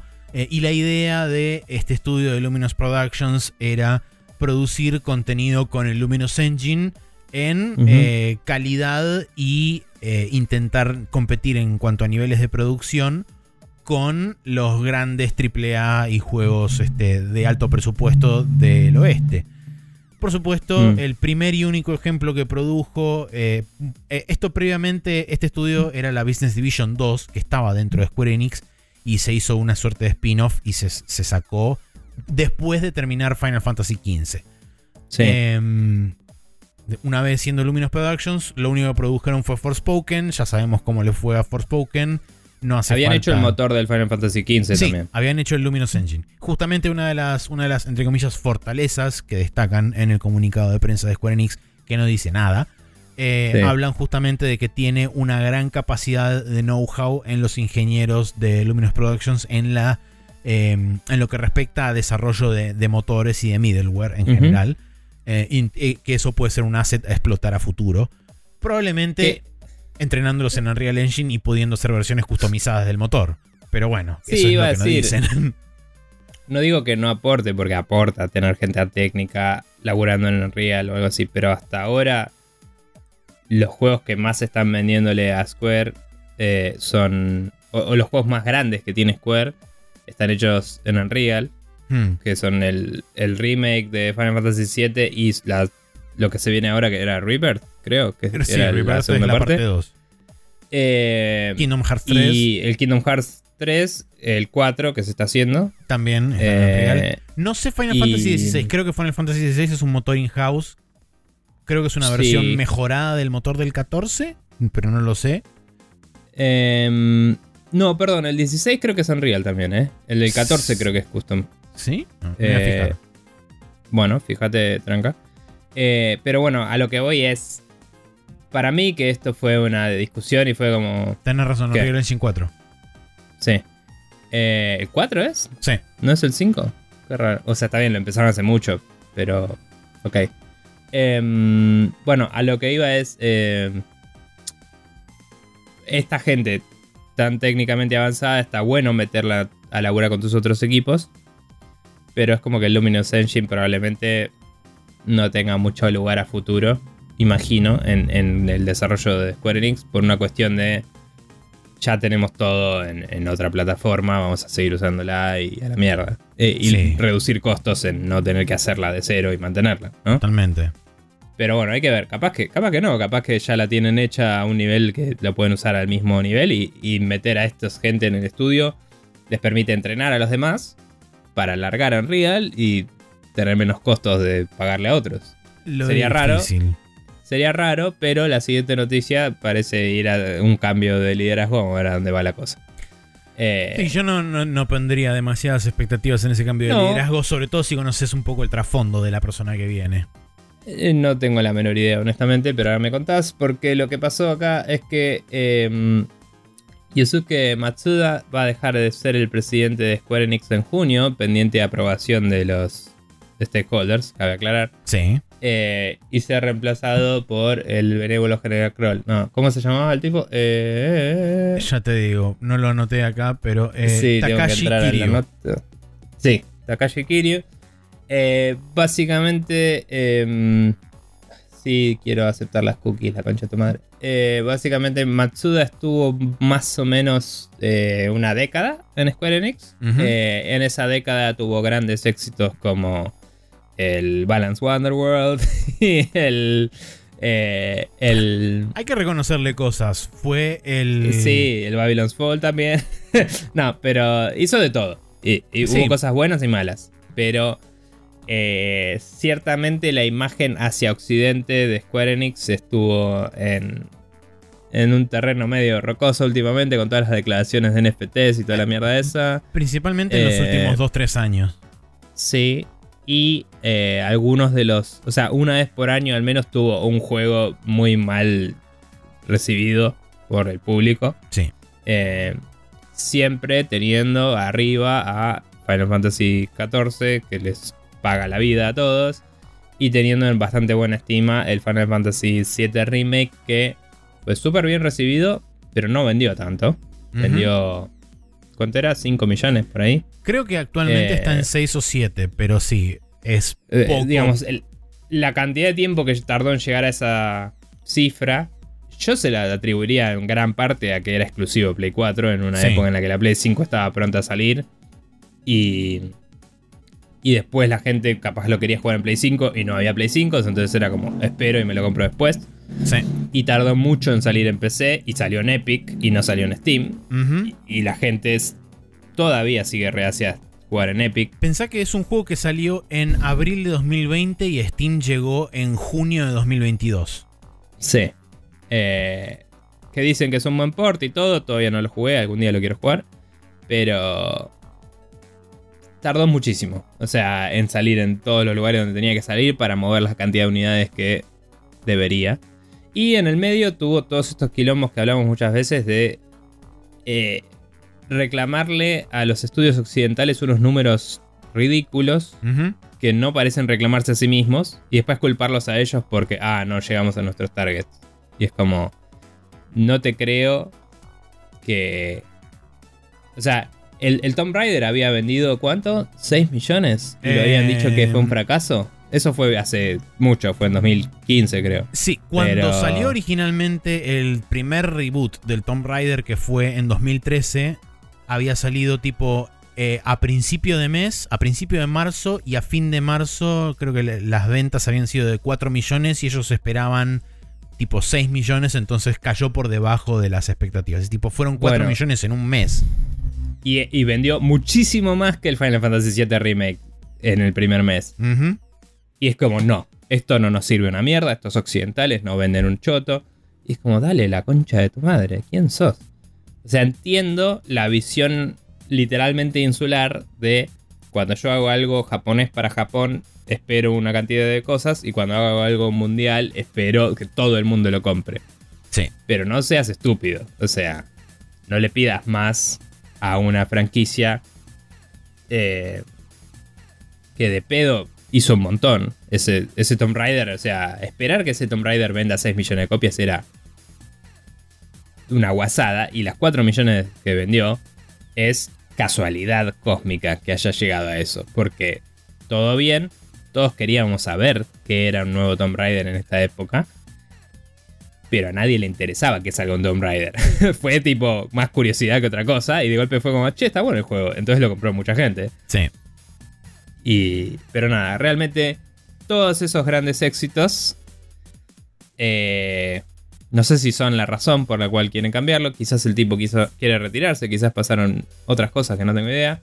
También hubo cosas muy buenas de parte de Square Enix. Eh, y toda la iniciativa de HD2D está moviendo bastantes números en cosas que salen más barato de producir. Eh, tuvimos el Nier Automata, tuvimos la remake del Nier. Y y otros juegos más experimentales y copados. Y tenemos cosas de mediano y pequeño tamaño saliendo cada tanto que otros estudios AAA no hacen. Así que lo aprecio eso viniendo de Square Enix, honestamente. Tipo que, el director del Final Fantasy eh, em, 6... ¿Era el del 6? No me acuerdo. Bueno, el que hizo el, el, el, RPG este que no me sale... El que dibujas eh, el, el mapita, sí. Sí, el que le hayan dejado al chabón hacer ese juego me parece genial. Eh, o que hayan hecho los de Yoko Taro de las cartas también. El Voice of como, sí. Está bueno, estás haciendo producciones de todo tamaño. Eh, más allá de que te mantenés dentro de una identidad de somos la empresa de los JRPG, digamos, ¿no? Pero, pero bueno, tiene sus altos y bajos y ahora parece que van a cambiar el liderazgo. ¿Quién es esta persona? Bueno, Takashi Kiryu viene originalmente de la rama de las telecomunicaciones. Trabajó durante muchos años en una de las empresas, una de las grandes empresas de telecomunicaciones de Japón, para después pasar a una empresa que se llama Dentsu en Japón, que eh, metió un pivot violento en los últimos 3 o 4 años a producciones en el metaverso.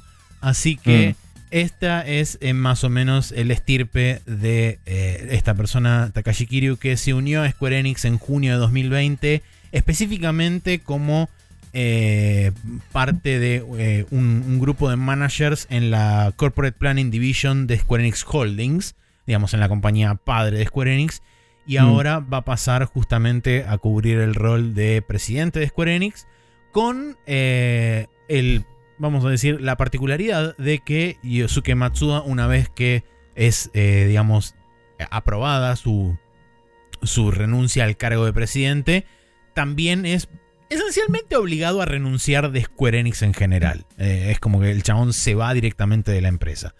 Em, mm. Y una de, las, una de las cosas que mencionaban al respecto del cambio es que eh, van a el, cambio viene a cuenta de que eh, las cosas evolucionan muy rápidamente dentro de la industria y quieren maximizar el componente creativo de la compañía para entregar aún más valor en entretenimiento a los este, usuarios a través del mundo. Es la típica bla bla de PR. Sí, que suele ser no, pero también son palabras clave que se usaron en todo lo que es play to earn y toda esa mierda, ¿no? De aportar valor al usuario, etcétera. Sí.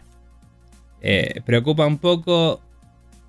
También se le podría dar el beneficio de la duda de decir, bueno, capaz se fue de la otra empresa porque eso no le interesaba. Pero cuando estaba como parte de la empresa padre de Square Enix, también puede ser que él haya sido quien estaba tirando los hilos y diciendo, che, metete en esta que es lo que queremos eh, desde arriba. No lo sé. Veremos. Eh, no espero una gran mejora. Eh, sí espero quizás una. Un cambio de dirección, que hay que ver si es bueno o malo, ¿no? Eh, y no sé. A mí me gustaría que fuera más consistente Square Enix. Que tenga menos. de estas boludeces que digo de hacer un esfuerzo en Occidente que le, que le exigen mucho más que en Japón y la identidad de la empresa medio que no existe. O sea, es como, ¿querés tener algo en Occidente? Déjalo ser Occidente. O ponerlo a laburar en Final Fantasy y, y, cosas japonesas y hacete tipo Square Enix global. Que de hecho a eso dicen que estaba tendiendo la empresa ahora, una consolidación de, de hacer un solo Square Enix, entre comillas, que por eso también se hizo el merge de este otro equipo que hablábamos recién de Luminous. Sí. Entonces, no sé, Quizás esto signifique que si alguna vez vuelven a abrir eh, equipos en Occidente, van a laburar en juegos más, no te digo más japoneses, pero más Square Enix, ¿no? Eh, nada, ni idea, veremos a dónde va la cosa y... Así es. Habrá que ver. Primero, si se aprueba de parte del directorio y de los accionistas el, cambio. Y segundo, una vez que mm. se apruebe el cambio, veremos cuál es la estrategia a futuro a seguir de parte de Square Enix. La siguiente noticia es que Xbox extiende el servicio de Game Pass de PC a 40 nuevos países. Eh, voy a pegarle una leída rápida a los 40. Albania, Argelia, eh, Bahrein, Bolivia, Bosnia-Herzegovina, Bulgaria, Costa Rica, Croacia, Chipre, Ecuador, Egipto, El Salvador, Estonia, Georgia, Guatemala, Honduras, Islandia, Kuwait, Letonia, Libia, Liechtenstein, Lituania, Luxemburgo, Malta, Moldavia, Montenegro, Marruecos, Nicaragua, Macedonia del Norte, Omán, Panamá, Paraguay, Perú, Qatar, Rumania, Serbia, Eslovenia, Túnez, Ucrania y Uruguay.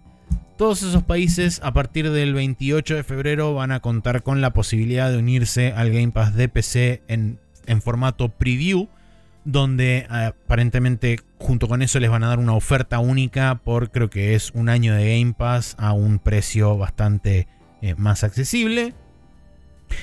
Y eh, a ver qué otra cosa más dice. No, bueno, están diciendo de cosas que ya están en promoción. Pero bueno, la idea es que eh, eh, aparentemente Xbox está buscando hacer crecer eh, la cantidad de usuarios eh, y teniendo en cuenta que aparentemente hoy o en estos últimos tiempos la fortaleza de crecimiento del Game Pass pasa por el Game Pass de PC, es clara la estrategia de parte de Xbox de decir, ok, bueno, expandamos el servicio a más países, porque si es el Game Pass que está o es el servicio que más tenemos con crecimiento, es el que más hay que expandir y hay que ser más agresivos todavía con ese, con ese, con ese servicio. Sí. Eh, nada, me parece genial que se extiendan más territorios. Eh, no tengo mucho que aportar realmente, excepto que estaba buscando la imagen de los Animaniacs cuando estaban pasando por todo el mapa. Marcando cada país para poner en Instagram. Pero, em, nada, 40 eh, países, no es joda, es un, es un despliegue bastante grande del servicio. Em, todo tipo de operación así grande son cosas independientes, pero siempre me pregunto cómo influye en la discusión con la de Activision y no creo que esto le vaya a joder para nada a Microsoft eh, en particular.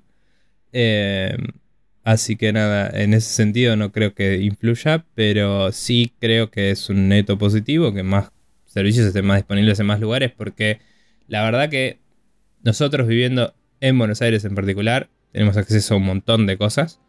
Pero cada vez que una cosita no está, es tipo, la puta madre, loco, este país sudaca de mierda. es como... Entonces, nada, está, está bueno que se le acerque a varios de estos territorios una opción de, de acceso a los videojuegos que es más accesible para mucha gente que comprarlos individualmente. Cabe, cabe notar que varios de los países mencionados son Europa, eh, Europa Oriental, eh, norte de África, eh, este, Sudamérica. este de Asia, Sudamérica, América Central. Entonces son, son regiones que históricamente siempre han quedado de lado y son regiones, digamos, entre comillas, secundarias, vamos a decirle. Y una última corrección al respecto, dije mal, el, el precio promocional es para el primer mes de, suscripción. A partir de ahí, eh, la renovación aparentemente es con el precio normal. Em, y también, perdón, em, esto es, como decías, Game Pass de PC. Sí. Y eh, en, estoy generalizando, que suele ser una mala idea, pero según entiendo, en muchos de estos mercados es más común que la gente tenga una PC que una consola por una cuestión de disponibilidades, de precios, etcétera, y de que la PC es una herramienta de trabajo, además de ser una plataforma donde uno puede jugar. Entonces, históricamente los juegos mobile y los juegos de PC pegan más en este tipo de mercados. Em, Totalmente. Así como pasaba con China, obviamente, que, en ese momento en China quizás el problema era más que no se podían vender consolas, pero bueno, eh, nada, me parece que están haciendo el despliegue del servicio correcto en los territorios correctos, digamos, y, y con suerte eso dará más acceso a más videojuegos a la gente. Y eso está bueno. Sí, este, este tipo, de, este tipo de expansiones sí son positivas porque está bien, a, Microsoft le conviene porque en sus proyecciones necesitan que el Game Pass sea rentable bajo cualquier, eh, eh, bajo cualquier circunstancia. Pero también eh, es cierto que están brindando una accesibilidad que de otra forma es bastante más complicado, sobre todo si tenemos en cuenta, por ejemplo, el camino que una persona promedio tendría que hacer para lograr tener un juego, pongámosle de consola. Primero es comprar una consola a 400, 500 dólares, lo que sea que equivalga a eso en moneda local, que puede ser mucho más, impuestos, más impuestos y demás. A eso después tenés que sumarle, pongámosle si quieres jugar un juego multiplayer, una suscripción mensual para que te permita jugar multiplayer es otro tanto de plata más. Sumado a eso, en caso de que no quiera jugar un free to play, tiene que pagar entre 60 y 70 dólares por un juego. Entonces, es un costo elevadísimo que de repente se reduce a una suscripción de, pongámosle, 15 dólares. Que está bien, depende de cómo eh, El de PC es 10, creo. Bueno, 10 dólares que dependiendo de nuevo la, la traducción a moneda local, es igualmente una fracción gigantesca menor de lo que es una inversión de jugar en consola, por ejemplo. Sí, y de nuevo, no sé si también están llevando el Ultimate. Si llevaran el Ultimate, tenés el Cloud Gaming también, ¿no? Pero bueno. Sí. Eh, nada. Eh, estamos igual asumiendo, ¿no? Que mucha gente tiene computadoras, quizás no. Quizás no tiene una computadora que corra todos los juegos, obviamente. Pero igualmente me parece positivo y también me parece importante para exponerle a las compañías que hacen videojuegos, che, toda esta gente también juega juegos de bola. Porque después vas a ver números de la cantidad de gente que te juega y vas a decir, opa, ¿qué son todos estos países que nunca veo? y, capaz si vendieras juegos ahí, claro, si vendieras tus juegos ahí, capaz te haría más bola. Pero bueno. Bien. Em, pasando a lo siguiente, EA e agarró y juntó a todo el equipo de QA del Apex Legends, básicamente. O sea, un equipo de QA de una oficina en particular que se dedicaba mayormente al Apex Legends. Los juntó a todos en una reunión a las 8 de la mañana, eh, a pesar de que algunos... Eh, sí, en una reunión virtual, sí, de Zoom. A pesar de que algunos habían terminado el turno noche, o sea que no era su horario para conectarse. Los metió a todos en una reunión eh, a las 8 de la mañana y les dijo, están todos despedidos, suerte con su vida, acá tienen 60 días de pago y nos vimos en Disney. Y cuando se le acercó Kotaku, que es el reportador original de esta noticia, em, para preguntarles al respecto, eh, lo único que dijo EA es que eh, antes todo el QA estaba centralizado en este estudio y para poder hacer un mejor soporte global y qué sé yo, lo van a separar en distintos estudios y con más gente, qué sé yo. Pero en la misma declaración inclusive decían estudios a lo largo de todo Estados Unidos. Y es tipo, ni siquiera lo vas a dividir en el resto del mundo como para venderme la excusa del uso horario que te la creo porque es una paja que haya gente de turno noche, digamos. O sea, ¿Cuál es la lógica detrás de esto? No, no la entiendo. la eh, lógica es reducir costos, uno. Sí, sí, lo que sea. Capaz tenían eh, muchos estudios con gente QA suelta poquita y dijeron, che, si redistribuimos esto, podemos cerrar un estudio entero de QA. Eh, la segunda parte que se me ocurre es que el reciente cierre de Apex Mobile debe haber impactado directamente en esta decisión, que hay mucha gente de QA que seguramente estaba haciendo QA para la versión mobile de Apex que quedó, entre comillas, sin proyecto. Sí, sin lauro. Eh, sí. Nada, la realidad es que... O sea, obviamente es costos y, eso, y les chupa un huevo todo. Sí. Pero... Mm, pero bueno, ese estudio también antes se dedicaba a otras cosas y empezó a laburar en Apex antes de que se revele Apex al público, que fue un Shadow Drop, que fue como, y ahora pueden jugar al Apex, y la explotó al toque.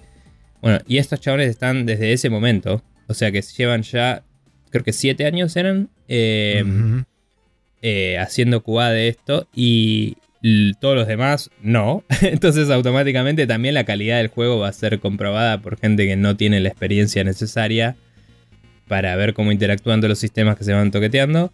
Aparentemente el reporte dice que también no se había avisado a los managers ni nada, entonces no creo que haya habido un plan efectivo de compartir ese conocimiento a los otros estudios. Por supuesto que no. Así que genuinamente una mierda para el usuario final también, no solo para la gente que se rajó.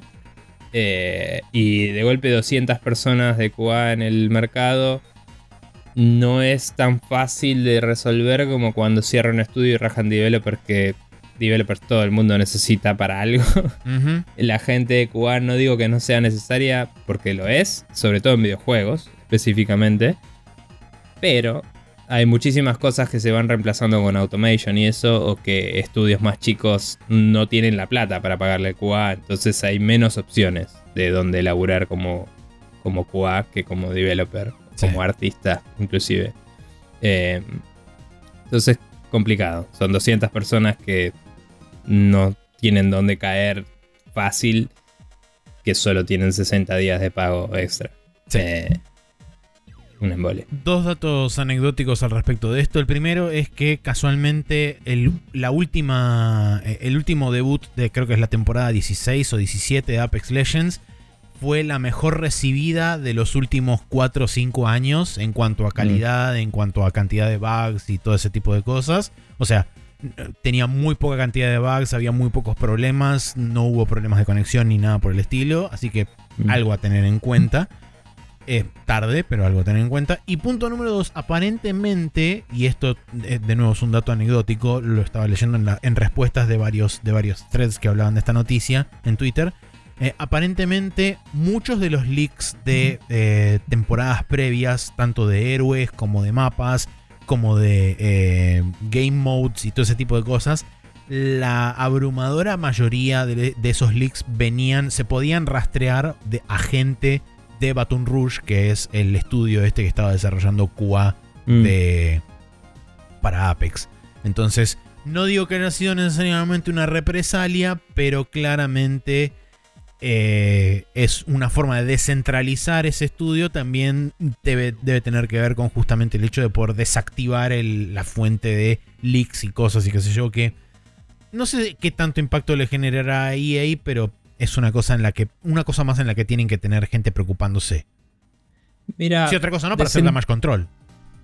Sí, descentralizar eso no sé si te va a ayudar a prevenir leaks porque de golpe tenés o sea, quizás en el sentido de que si lo rastrean a un estudio que tiene solo tres personas laburando en eso, es mucho más fácil encontrar el culpable, puede ser disuasivo.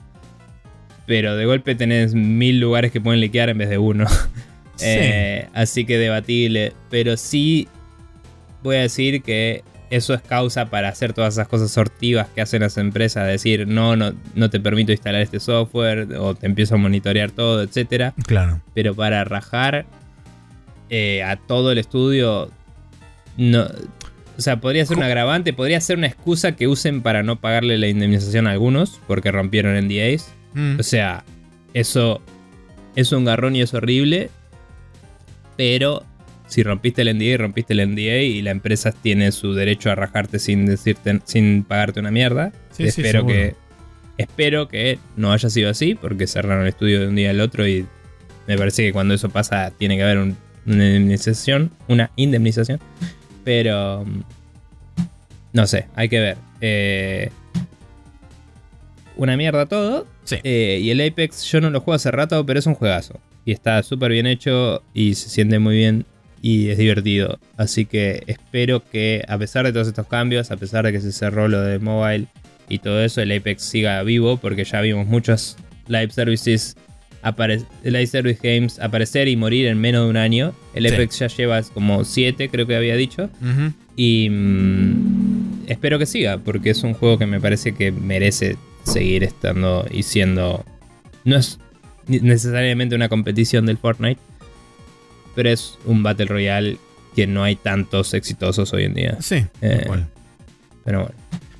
Bien. Eh, la siguiente noticia es que Netis inyecta una cantidad de dinero nondescript a un nuevo estudio que se llama Studio Flare, fundado en Tokio por Toshinori Aoki y.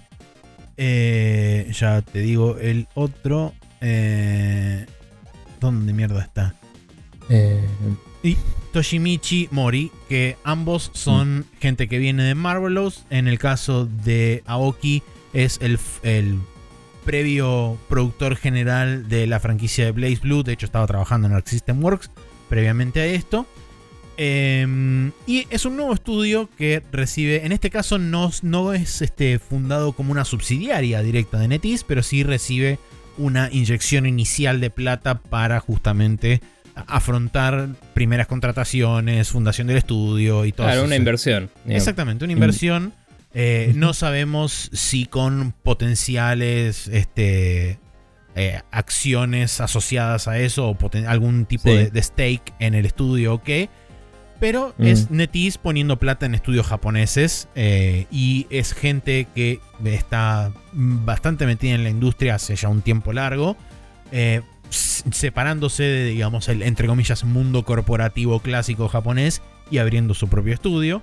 Eh, están buscando artistas 2D, eh, background artists 2D, artistas 3D y este, gente de infraestructura de IT y ingeniería de servers y demás.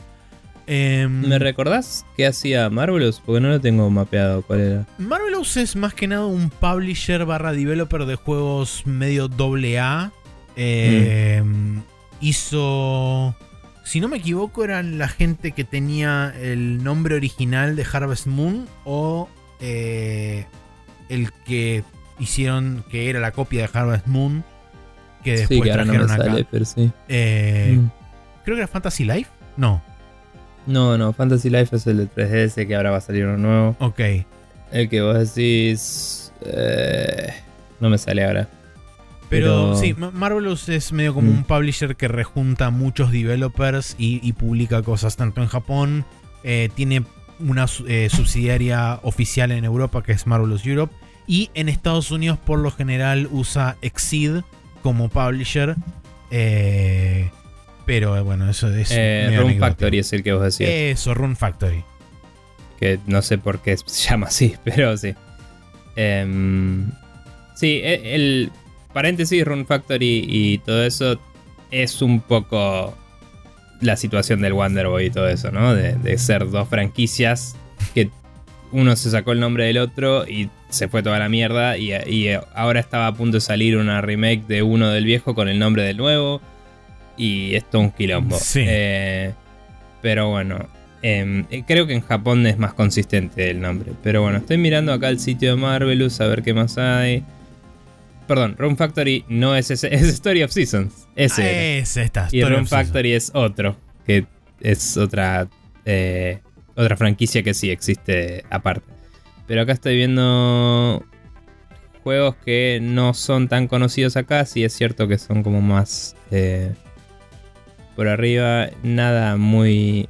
Mandragora lo tengo mapeado, que es un, un action RPG. Ah, el No More Heroes 3 lo publicaron ellos, parece. Ahí está. De ahí, me debe sonar el nombre. Pero bueno. Eh, nada. Eh, ah, y el Sakuna of Rise and Ruin y el Grand Blue Fantasy Versus. Los publicaron ellos. Ok. Así que nada. Eh, bueno, igualmente. nada, como decías, Netis sigue metiéndose en el mercado japonés. me copa no necesariamente, ah, me recopa que China se meta con Japón. eso no, me va ni me viene. Pero me copa que haya tanto movimiento en Japón, que históricamente era, lo hemos hablado, un país muy estático. y, como que si no era Square Enix o Capcom, era Konami cuando Konami era más presente. Eh, y un par más y se acabó, digamos. Y ahora es como que tenés muchos estudios medianos, chiquitos, empezando a producir. También hay más exposición a los indies, porque los indies se metieron en el mercado de PC, donde se ve más su desarrollo, porque allá, históricamente, todo el desarrollo apuntaba a consolas antes. Sí. Eh, entonces es como que hay más voces, digámosle, ¿no? un eh, crecimiento. Sí. Sí. No, no, digo, de gente más. O sea, no solo la gente que siempre elabora en juegos y sus. y sus prodigies, digamos, sino también gente nueva en la industria. Tal cual. Eh, que salió de la nada, entre comillas. Por así decirlo. Yo lo que iba a decir es que hubo un crecimiento muy importante de la conferencia esta que se llama Beat Summit, que es medio como el, la congregación indie de Japón, donde van muchos indies, qué sé yo. Eh, y eso tuvo un crecimiento bastante exponencial en los últimos 5 o 6 años. Eh, se vio medio interrumpido por la pandemia, como pasó en todas partes, pero de hecho creo que el año pasado fue la primera vuelta de Beat Summit a un evento presencial. Eh, y hubo bastante, bastante movida de gente presentando juegos y mostrando cosas y qué sé yo. Y este año también va a haber un, un Summit, ya lo anunciaron, eh, presencial. No me acuerdo las fechas exactamente, creo que es un poco antes de la Tokyo Game Show, si no estoy equivocado. Porque Creo que, históricamente es la las noches anteriores, tipo dos o tres días antes. Ok. Eh, porque creo que aprovechan eso para que si viene gente de otros países a la Tokyo Game Show estén ahí en la misma época. Eh, pero sí. Em, y sí, se hacía. No sé si uno o dos por año eran Beat Summit, ahora que lo decís. Puede ser. Pero bueno. Eh, nada, eso decía, que me copa que haya más estudios japoneses. Sí, seguro. Eh, por una cuestión de diversidades, ¿no? De, de, de, lo que decía antes, mientras que yo espero que Square Enix haga un tipo de juegos, también esperaba que Capcom hiciera otro y que otros hicieran otro y es como que no esperaba más que eso. y ahora es como que te sorprende más seguido la, sí. la, la industria japonesa salen cosas re locas, más locas de lo normal, y en otros sentidos distintos de lo que suele ser. Eh, así que nada, está bueno. Así es. Em, bien. Eh, siguiendo, eh, tenemos el momento de hablar de la compra de Activision Blizzard, que no sé si tenemos un tema o no al final para esto todavía, porque... Creo que no. No, hace un rato que no escucho nuestros podcasts, pero eh, bueno, no importa. Em, Microsoft se quiere comprar Activision, chicos, no sé si sabían. si no, se enteraron. claro, cuestión que pasaron un millón de trillones de cosas, eh, entre las cuales la, la entidad de regulación europea. La Comisión Europea se llama. Bien. Tan simple como sí, la Comisión Europea eh, retrasó la fecha de su decisión oficial de si Activision Blizzard iba a poder ser comprado o no por Microsoft sin problemas. 10 días nada más, pero lo tenían puesto para más o menos el 15 de abril, lo pasaron al 25 para darle más tiempo a las decisiones. Em, porque Microsoft ya estuvo haciendo algunos contratos y concesiones que hablamos la vez pasada, ¿no? De ya firmaron 10 años con Nintendo, cosas por el estilo, que tienen que ser tenidas en cuenta y revisadas. Em, por otro lado, hay fuentes que dicen que estas concesiones que Microsoft hizo podrían ser suficientes para satisfacer las dudas de, que planteaba eh, la Comisión Europea, porque la preocupación principal giraba alrededor de Call of Duty y Microsoft ya se comprometió por 10 años con varias entidades y se lo ofreció a Sony y no fue a ningún lado. Eso cabe destacar en la misma noticia que dicen, ya te dejo Maxi, perdón, eh, que mm, en la, eh, la el entidad de Reino Unido, que no me sale el nombre ahora, la, sí, el CMA, em, habían dicho oficialmente que mientras que le parecían positivas estas concesiones que hizo Microsoft, preferirían una eh, una disociación de Call of Duty y Activision, como vender esa parte y que solo compren King o que compren todo menos Call of Duty o algo así. Eh, que es un... Ahora no me acuerdo el nombre, pero una es una... Remedios eh, estructurales le llamaron. Sí, bien. Uno es un remedio actitudinal, digámosle, y el otro es estructural. Dice, el estructural lo haces y ya confío en vos y el otro tengo que estar revisando a cada rato que no la caes. Eh, es el argumento. Sí. Pero bueno, también lo están teniendo en cuenta porque la vez anterior, cuando habíamos leído las declaraciones y todo eso, no lo habían tenido en cuenta todavía así en su investigación inicial. Eh, así que nada, en proceso. El, dato importante es justamente eso, que aparentemente los, los, remedios actitudinales que fueron justamente la firma del contrato con Nintendo y la firma del contrato con Nvidia, que eran, fueron los dos grandes anuncios de la de la exposición o, la de la cómo se llama esto de la presentación que hizo eh, Brad Smith creo que es el nombre de el presidente de Microsoft en Bruselas ante la prensa previo a la audiencia con la Comisión Europea.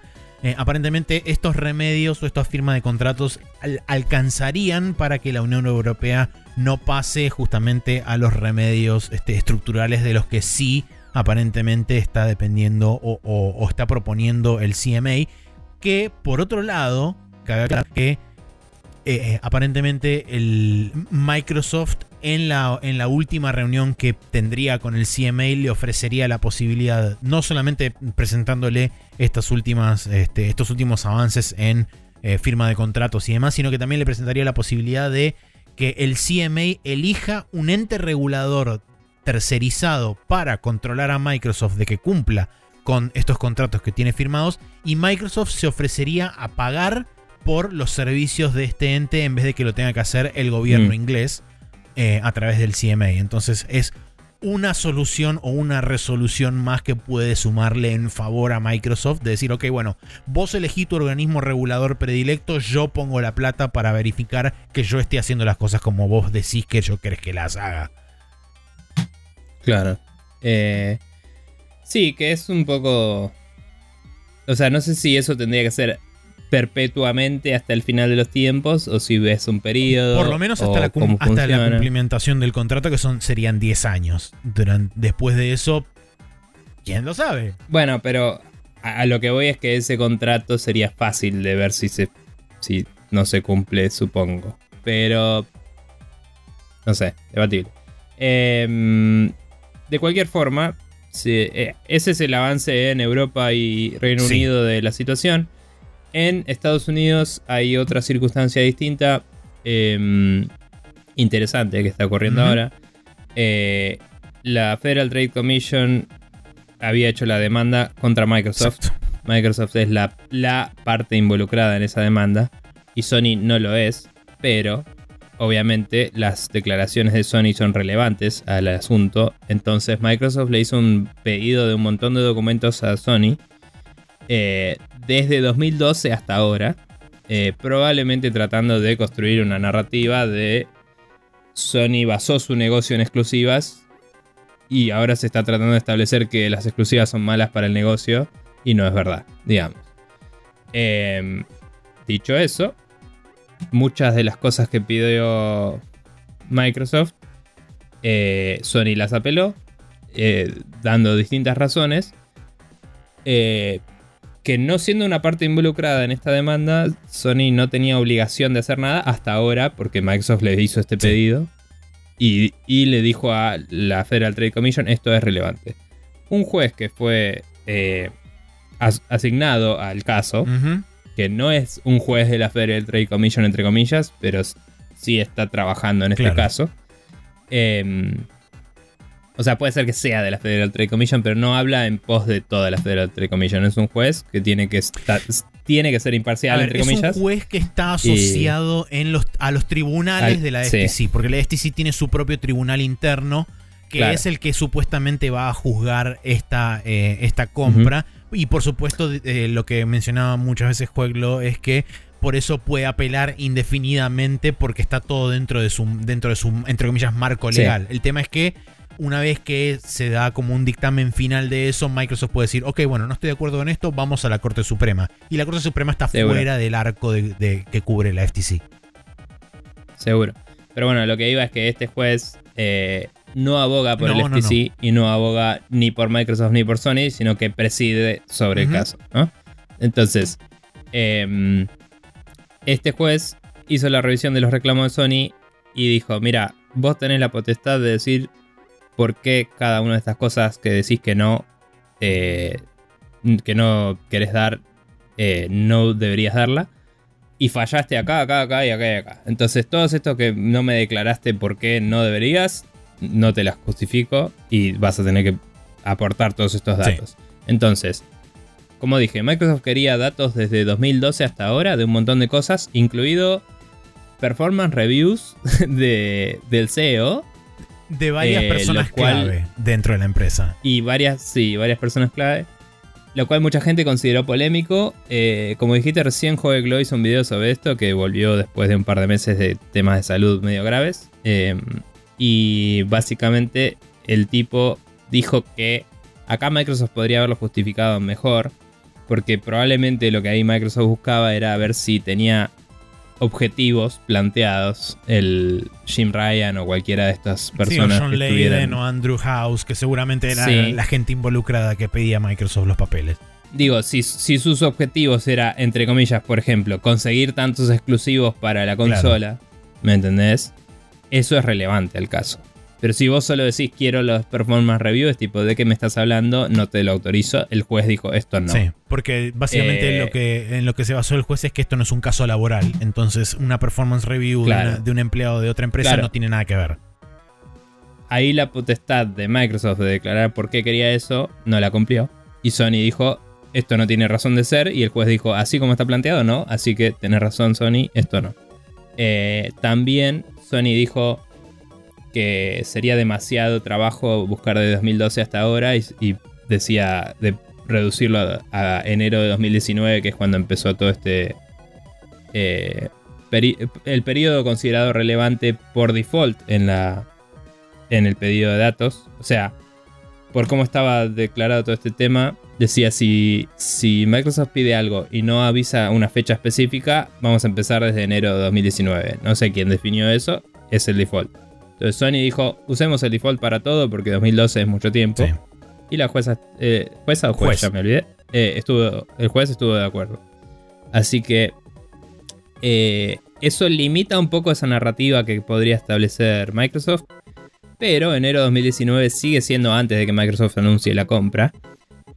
Y antes de que Sony empiece a cambiar toda su mensajería para decir esto es exclusivo por seis meses y todo eso entre paréntesis chiquito. O sea, Microsoft va a poder justificar si quisiera inclusive el cambio de actitud de Sony, ¿no? Que a nivel es lógicamente eh, útil o no, es debatible porque son medio falacias, es tipo, él está haciendo esto otro, no significa que lo que yo estoy haciendo no esté mal. Pero sí, sí, sirve como precedente de lo que decíamos antes, de, che, este negocio se maneja con exclusivas, entonces ser exclusivo no es negativo para la competitividad. Porque otros hacen todo esto y nadie se queja. En ese caso sí, sí. Sí, seguro. Depende de cómo lo frasean. si lo frasean mal, Por supuesto. no va a ser bien. Pero bueno, todo lo demás, eh, el juez dijo que Sony se lo va a tener que dar. Eh, que incluye eh, todos los tratos de todos los publishers con Sony que tuvo. A partir de enero de 2019. no sé los contratos oficiales, claro. Em, para ver si en esos contratos, por ejemplo, se establece que no puede participar de Game cláusulas de exclusión, como lo denominan en, en, una parte del video. Claro. Claro, todo ese tipo de cosas. así que nada, un win relativamente grande para Microsoft. No me sorprendería que pedir desde 2012 hasta ahora haya sido parte de una técnica para decir redúzcame esto y no lo demás. Eh, creo creo que el eh, pedido era doble, donde ellos decían, idealmente nos gustaría tener desde el 2012, pero aceptamos desde 2019 también como corte. Porque esencialmente... De nuevo, lo de 2019 creo que estaba establecido aparte, como si no decís nada, esta es la fecha. Eh, porque el, pedido original incluía básicamente toda la generación de PlayStation 4. y, ah. ¿Qué? Nada, perdón, me acordé de otra cosa, no, pero No, no, que también lo otro que, habían pedido era cosas de un par de, le dicen custodians, ¿no? Pero, de, digamos, abogados de Sony específicos. Sony había dicho, lo que estos abogados eh, tienen no es relevante. pero no dijeron en qué sentido. Lintao y Hideaki Nishino, que son este, dos custodians de aparentemente archivos legales y cosas que tiene Sony internas. Claro, que eh, Sony dijo, esto sería demasiado trabajo para hacer para algo que no esperamos que tenga relevancia, básicamente. Y el juez dijo, no esperamos que tenga relevancia, no es suficiente argumento. Y si vos no organizaste bien tus archivos, es tu problema. Porque básicamente la excusa que utilizó Sony en este caso es eh. que dice que la gran mayoría de muchos de esos archivos que tienen en potestad estos dos abogados están en mm. japonés y entonces requeriría mucho tiempo y plata y cosas traducirlos y hacerlos disponibles en un idioma como el inglés. Sí, y el juez dijo... Me chupa la pija. Sos una empresa japonesa y sos una empresa japonesa y es esperable que tengamos que hacer esto. Eh, eh, no es irrazonable, digamos. Sobre esas dos personas en particular, dijo, no justificaste por qué no. Y había otra persona más, que ahora no me acuerdo, que era occidental, digamos, que mm, como se había pedido de ese y sus antecesores por ir hasta el 2012, em, eh, se extendía la cosa y, y, esta persona había entrado en 2020. Entonces lo que dijo el juez fue como, mira, como recién arrancamos 2019, no es tanto. Y eh, no puedes decir, porque Sony había dicho, bueno, y esta persona tiene todos los papeles de él y de sus antecesores. Y dice, no puedes declarar eso. O sea, no sabes si todos los archivos viejos se le otorgaron bien y se hizo el pasaje de conocimiento bien. A fines de concretar la investigación hay que hacer todo hasta 1 de enero de 2019. Que si a Sony le hubiera salido esa, hubiera sido complicado por esto que decía, ¿no? Sony cambió mucho su comunicación eh, a partir de empezar este quilombo. Que es más o menos cuando entró esa persona en 2020. Y... Mm, eh, si vos tenés antecedente de 2019, Sony estaba diciendo por todos lados, mirá qué buena exclusiva me conseguí, aguante, aguante yo. Eh, en 2019 no fue que salió el The Stranding, sí. Por ejemplo, que era nada, exclusiva de Sony y toda la bola. Eh, el Final Fantasy VII Remake, etcétera, etcétera. Entonces por eso digo, aún desde 2019 me parece que Microsoft tiene bastantes cosas de donde agarrarse. Y hay mucha gente analizando el asunto que dice, aún si se le cae todo a Microsoft, esto le puede salir muy mal a Sony, porque este caso está estableciendo que Sony y Microsoft son un mercado bipartito que no tienen, que, Nintendo no cuenta, que es estúpido, pero es lo que establece todo este caso. Y de golpe tenés un montón de papeles en el tintero ahí que, va a ver la gente del gobierno eh, de Sony que probablemente digan un montón de cosas de quiero hacer esto exclusivo y poner la lupa sobre Sony, ¿no? Que sería ponerle que Microsoft no lo dejan comprar esto, bueno, Sony sigue siendo entonces el ganador de un mercado bipartito, el, El líder. competidor más grande. El competidor más grande sacándole juegos a los demás. Haciendo literalmente cosas que ellos establecían que eran anticompetitivas. Entonces de golpe se le puede armar un quilombo a Sony bastante grande. Sí, con todo esto. Así que The Plot Thickens. Eh, la historia no se termina más igual. Em, y vamos a ver que aparece todo esto. Suponemos que algunas de estas cosas pueden liquearse eventualmente. Eh, también varias de estas cosas van a ser eh, redactadas, pero expuestas parcialmente, ¿no? Va probablemente a haber un resumen que va a decir. Sony hizo una exclusividad con todas estas entidades, prohibiéndole aparecer en Game Pass. Y no vamos a saber más detalles que eso, pero son datos relevantes. Y, y nada, vamos a ver cuánto le duele a Sony toda esta movida. Sí. Eh, y fue un win para Microsoft eso, así que movimiento después de años y años de no pasar nada. Por ahora eh, todo se perfila para que el juicio o las audiencias arranquen el 2 de agosto en lo que respecta al juicio de la FTC contra Microsoft por la compra de Activision Blizzard. En el medio tenemos las decisiones tanto del CMA como de la Comisión Europea, que como dijimos la Comisión Europea le extendió su decisión hasta el 25 de abril y eh, la del Reino Unido ya la había extendido en enero, creo, o en febrero, o a principios de febrero, al 26 de abril. Mm. Así que vamos a tener dos días donde vamos a saber en 48 horas si dos tercios, entre comillas, de los mercados importantes aprueban o no esta, esta compra. Sí, eh, un par de cositas más. A la persona de. A una persona de la. Eh, de la entidad europea esta, que ya me olvidé el nombre de nuevo. Comisión Europea. Eh, Comisión Europea, gracias. le preguntaron si había como una intención de, de sacar el veredicto antes que Reino Unido. Y la respuesta oficial fue no, pelotudo. Eh, fue como, nosotros tenemos jurisdicción en nuestro territorio y Estados Unidos y el Reino Unido tienen sus propias leyes y sus propios sistemas y jurisdicciones. Y cada uno debería enfocarse en el suyo. una de las nosotros, cosas que dice, no es una carrera para ver quién, quién, mm. este, quién aprueba o arbitra, primero. tenemos que tener en cuenta todas las cosas que nos presentaron y el bienestar de los consumidores y bla. Claro, cada uno debería cubrir su jurisdicción, dice, y, actuar bajo sus propias leyes, que es obviamente lo que deberían hacer. Em, pero fue interesante la respuesta así. Y eh, sí, para mí, y, también dijo como en Europa tenemos los estándares más altos, que es como medio creído, pero también medio verdad.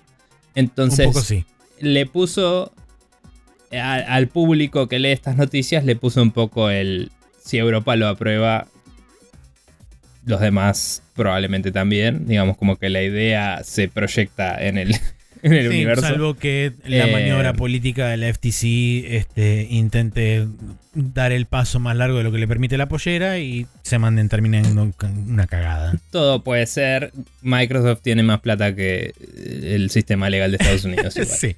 Eh, y por último, eh, volviendo a lo del FTC en Estados Unidos, cabe destacar que, o sea, si Sony viera muchos problemas con lo que está pasando en Europa o en el Reino Unido, Sony podría retirar sus oposiciones y medio que irse así sin ningún problema.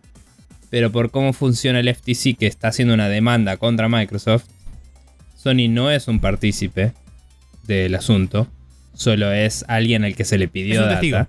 Y ya no, claro, y ya no se puede salir de este quilombo si, si eso lo implica negativamente. Que no va a pasar nada ahora, pero quizás hace que se abran investigaciones hacia Sony a futuro.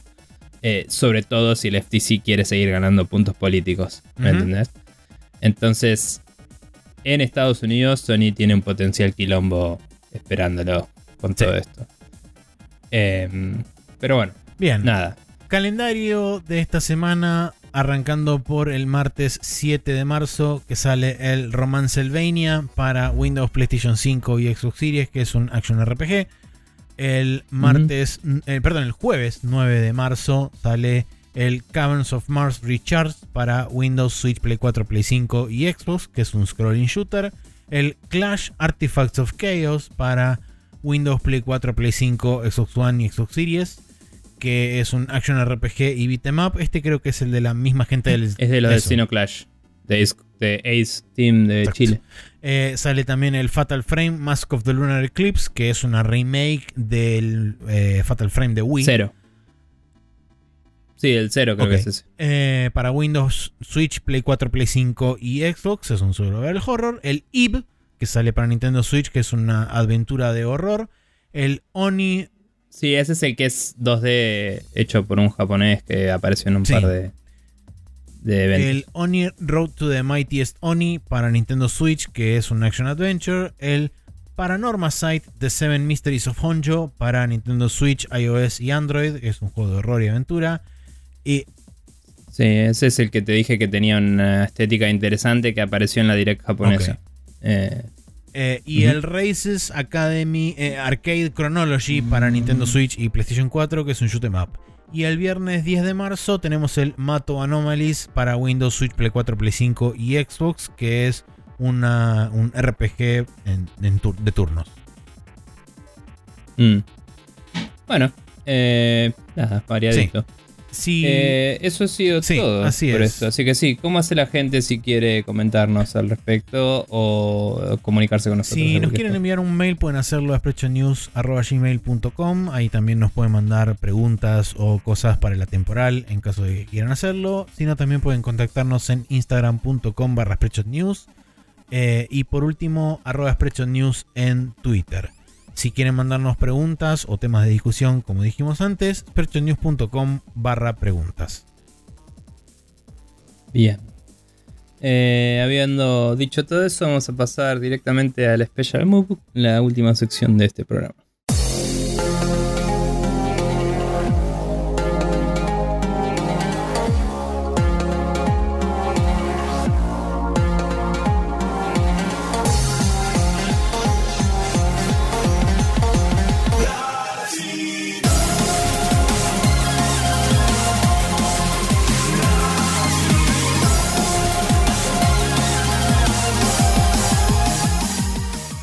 Estamos de vuelta con el Special Move donde tenemos algunas recomendaciones de YouTube para ustedes, en este caso, eh, como casi todos los casos realmente. Sí. Eh, pero bueno, para empezar, para empezar está el video de Glow que como dije estuvo con un tema salud, volvió ahora, está, está un poco todavía en recuperación el chabón, pero hizo un video re interesante sobre todo esto de Microsoft y Sony que estuvimos hablando recién, de todos estos pedidos, estas apelaciones de Sony sobre los pedidos de Microsoft y las decisiones del juez al respecto y qué implica cada cosa. Eh, creo que más o menos hicimos un buen resumen acá, pero está buenísimo ver el video de, un abogado directamente diciendo toda la posta. Así que a quien le interese eh, puede ir a verlo al canal de Joveclo. Em, y después por mi parte me vi todo el documental de Psychodicy la semana pasada. Eh, muy bueno, de punta a punta. Medio el final medio depre porque es todo pandemia y de golpe se convierte todo el documental en llamadas de Zoom. Claro. Y se vuelve más estructurado en eh, las reuniones y menos en la parte de seguir a la gente en la oficina, obviamente. Y sí. Porque cuando no hay reuniones no hay grabación, digamos. O sea, aún las entrevistas eran calls contra la persona. Eh, o hubo un par de videitos que grabó Tim y un par más eh, que se los dieron a los del documental, ¿no? Eh, pero bueno, habiendo terminado todo eso, pude ver algunas cosas que venía guardando para cuando termine de verlo. Entre las cuales eh, hay una entrevista de NoClip a los, eh, a los de Two Player Production. La escuché ayer. que está muy interesante porque hablan desde el lado de la producción y todo eso, cómo resolvieron algunas cosas. Y después hay una entrevista de Minmax también a los de Two Player Productions que habla más de cómo buscaron las narrativas, cómo lo vieron desde afuera, eh, cuánto querían o no involucrarse en el desarrollo y un poco de cosas así, más a nivel humano, y haber vivido el momento, digamos, ¿no? Em, y por último, eh, hay un ruido de afuera, perdón, me distrajo. Por último, em, hay una entrevista a Tim Schafer desde Minmax también. Eh, y un poco de cómo, o sea, cómo es dejar eh, que esta gente te grabe todo el día. y, sí, ¿cómo es que sentirse expuesto de esa forma mientras estás desarrollando un juego? Y por qué Double Fine se enfoca en hacer eso y qué, qué cosas vio en el documental que no sabía que habían pasado y se arrepentía o no, etcétera. Fue interesante eso por su lado también. Eh, y ese me pareció interesante porque Tim Schafer en el documental eh, salió en un par de momentos diciendo cosas medio polémicas, eh, honestamente.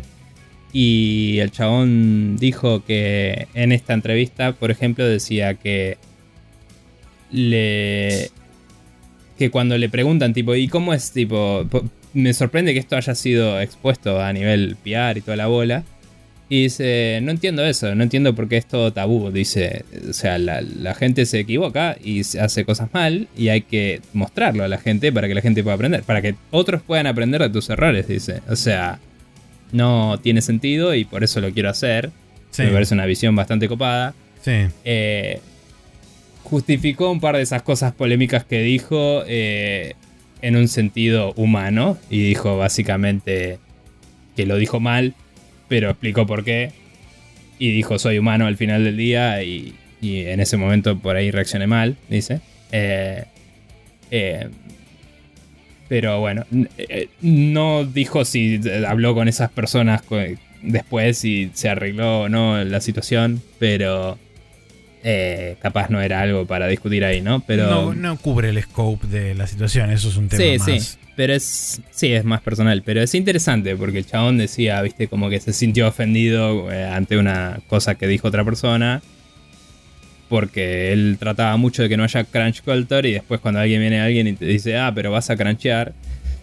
Eh, su reacción debería haber sido decir, uy, qué lástima que no tengo tu confianza. Voy a tener que esforzarme en ganarla. Y en realidad su reacción fue, eh, confía en mí, es exactamente lo que hago, como decía Sledgehammer. Pero, pero bueno, em, nada. Eh, interesante todo. Todas estas entrevistas me parecieron interesantes, buenos complementos al documental. Hay algunas anécdotas y cosas de cómo se hizo la producción muy interesantes en todos. Y, y la de Tim Schaffer en particular me pareció interesante como persona que lo ves de afuera. Y algo re loco que no sabía es que los de Two Players, eso seguro que lo viste si viste el demo clip, eh, cerraron su empresa, ya no existe Two Player Production como empresa, eh, y son empleados de Double Fine directamente. Sí. Y cabe destacar que siguen siendo empleados de Double Fine, eso lo dijeron los de Minmax, eh, aclaro por las dudas y em, van a seguir haciendo cosas en Double Fine a pesar de que son de Microsoft. No sé en qué capacidad, puede que cambie un poco igual. Lo interesante eh. de, por lo menos lo que mencionaban en la entrevista de, de No Clip, es que ellos ahora son empleados de, de, Double Fine y también trabajaron con ellos, por ejemplo, a la hora de hacer trailers y hacer este press kits y todo ese tipo de cosas, sacar screenshots y demás. Digamos, se ocuparon de hacer parte de lo que es el, equipo de video de Double Fine, ni siquiera como Two Player Productions trabajando junto con Y de comunicaciones. Y de comunicaciones, tal cual. Si trabajan con la parte, digamos, de socials dentro del estudio.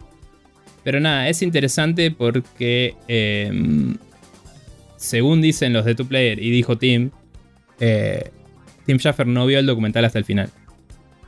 Y, lo dejó así como estaba ahí. ¿no? Y solo las únicas cosas que le pidió que saquen fueron cosas que podían tener implicancias legales, tipo discusiones de plata, discusiones con equipos, o cuando estaban discutiendo si alguien los iba a comprar o no y no los compraba, decía, o por qué no estaba esa reunión con Microsoft, dice, y no quería grabarlo y si no nos compraba, eso tenerlo nosotros me parecía injusto, decía. Es como que no sabes si lo van a comprar o no y es un garrón. Seguro. Eh, estar grabando absolutamente todas estas personas, someterlas a eso cuando estás queriendo tener una discusión seria sobre plata, es complicado, decía. Eh, y dijo que solo se arrepintió de, de que hubo como dos semanas de la primera, el primer brainstorming que tuvo del Psychonauts que las quiso hacer tranquilo, entonces no dejó que lo graben. Y después dijo, esto debería haber, hubiera estado buenísimo que lo graben porque fue interesante la discusión original, ¿no?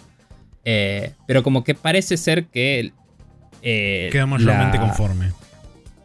Sí, y que según la entrevista de Schaffer y, la, y lo que dijeron nosotros, parece ser que él no tuvo casi ningún input en el, documental más que pedir que graben un par de cosas específicas, pero no que saquen, digamos. Que era una preocupación que había. Y que, sabiendo que son empleados los otros, es interesante eso, porque tendría el poder de hacerlo tranquilamente. Totalmente, sí.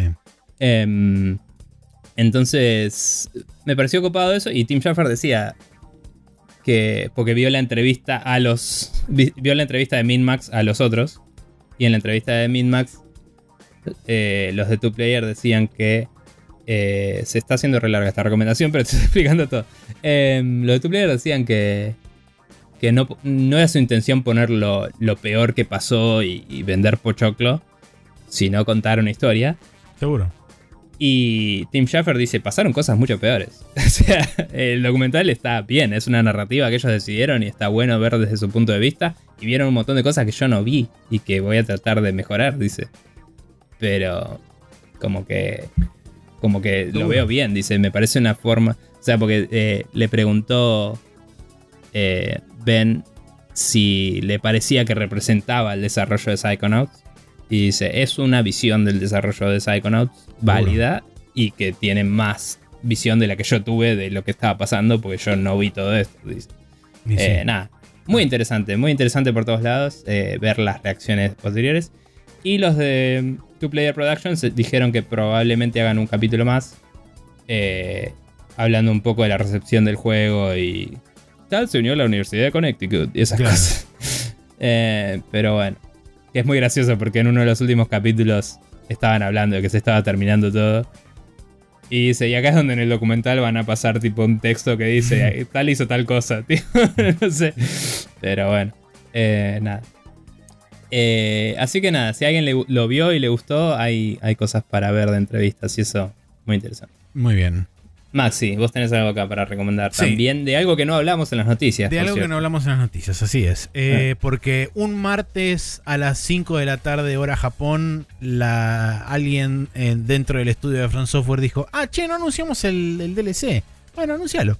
Y así fue como anunciaron la expansión de Elden Ring que se llama Shadow of the Earth Tree con una imagen donde está Torrent, hay un árbol entrelazado con el Earth Tree y eh, hay un chaboncito o minita o un ente rubio de pelo largo con trenzas montado sobre Torrent y todo el mundo dice es Mikela, es Mikela y hay gente que dice que no. Pero no importa, la cuestión es que Batividia, por supuesto, apareció esa imagen y dijo yo tengo que hacer un video sobre esta imagen y eh, se pasó 15 minutos hablando sobre todas las teorías e hipótesis posibles que puedan eh, rondar, dado la, la, imagen esa que solamente existe, hablando sobre eh, las espadas medio etéreas que se ven en la de fondo, los, la simbología, Torrent, el personaje montado sobre Torrent, algunos espíritus que se ven solamente en la imagen de más alta calidad, que es tipo de 10.000 por 7.000 y monedas,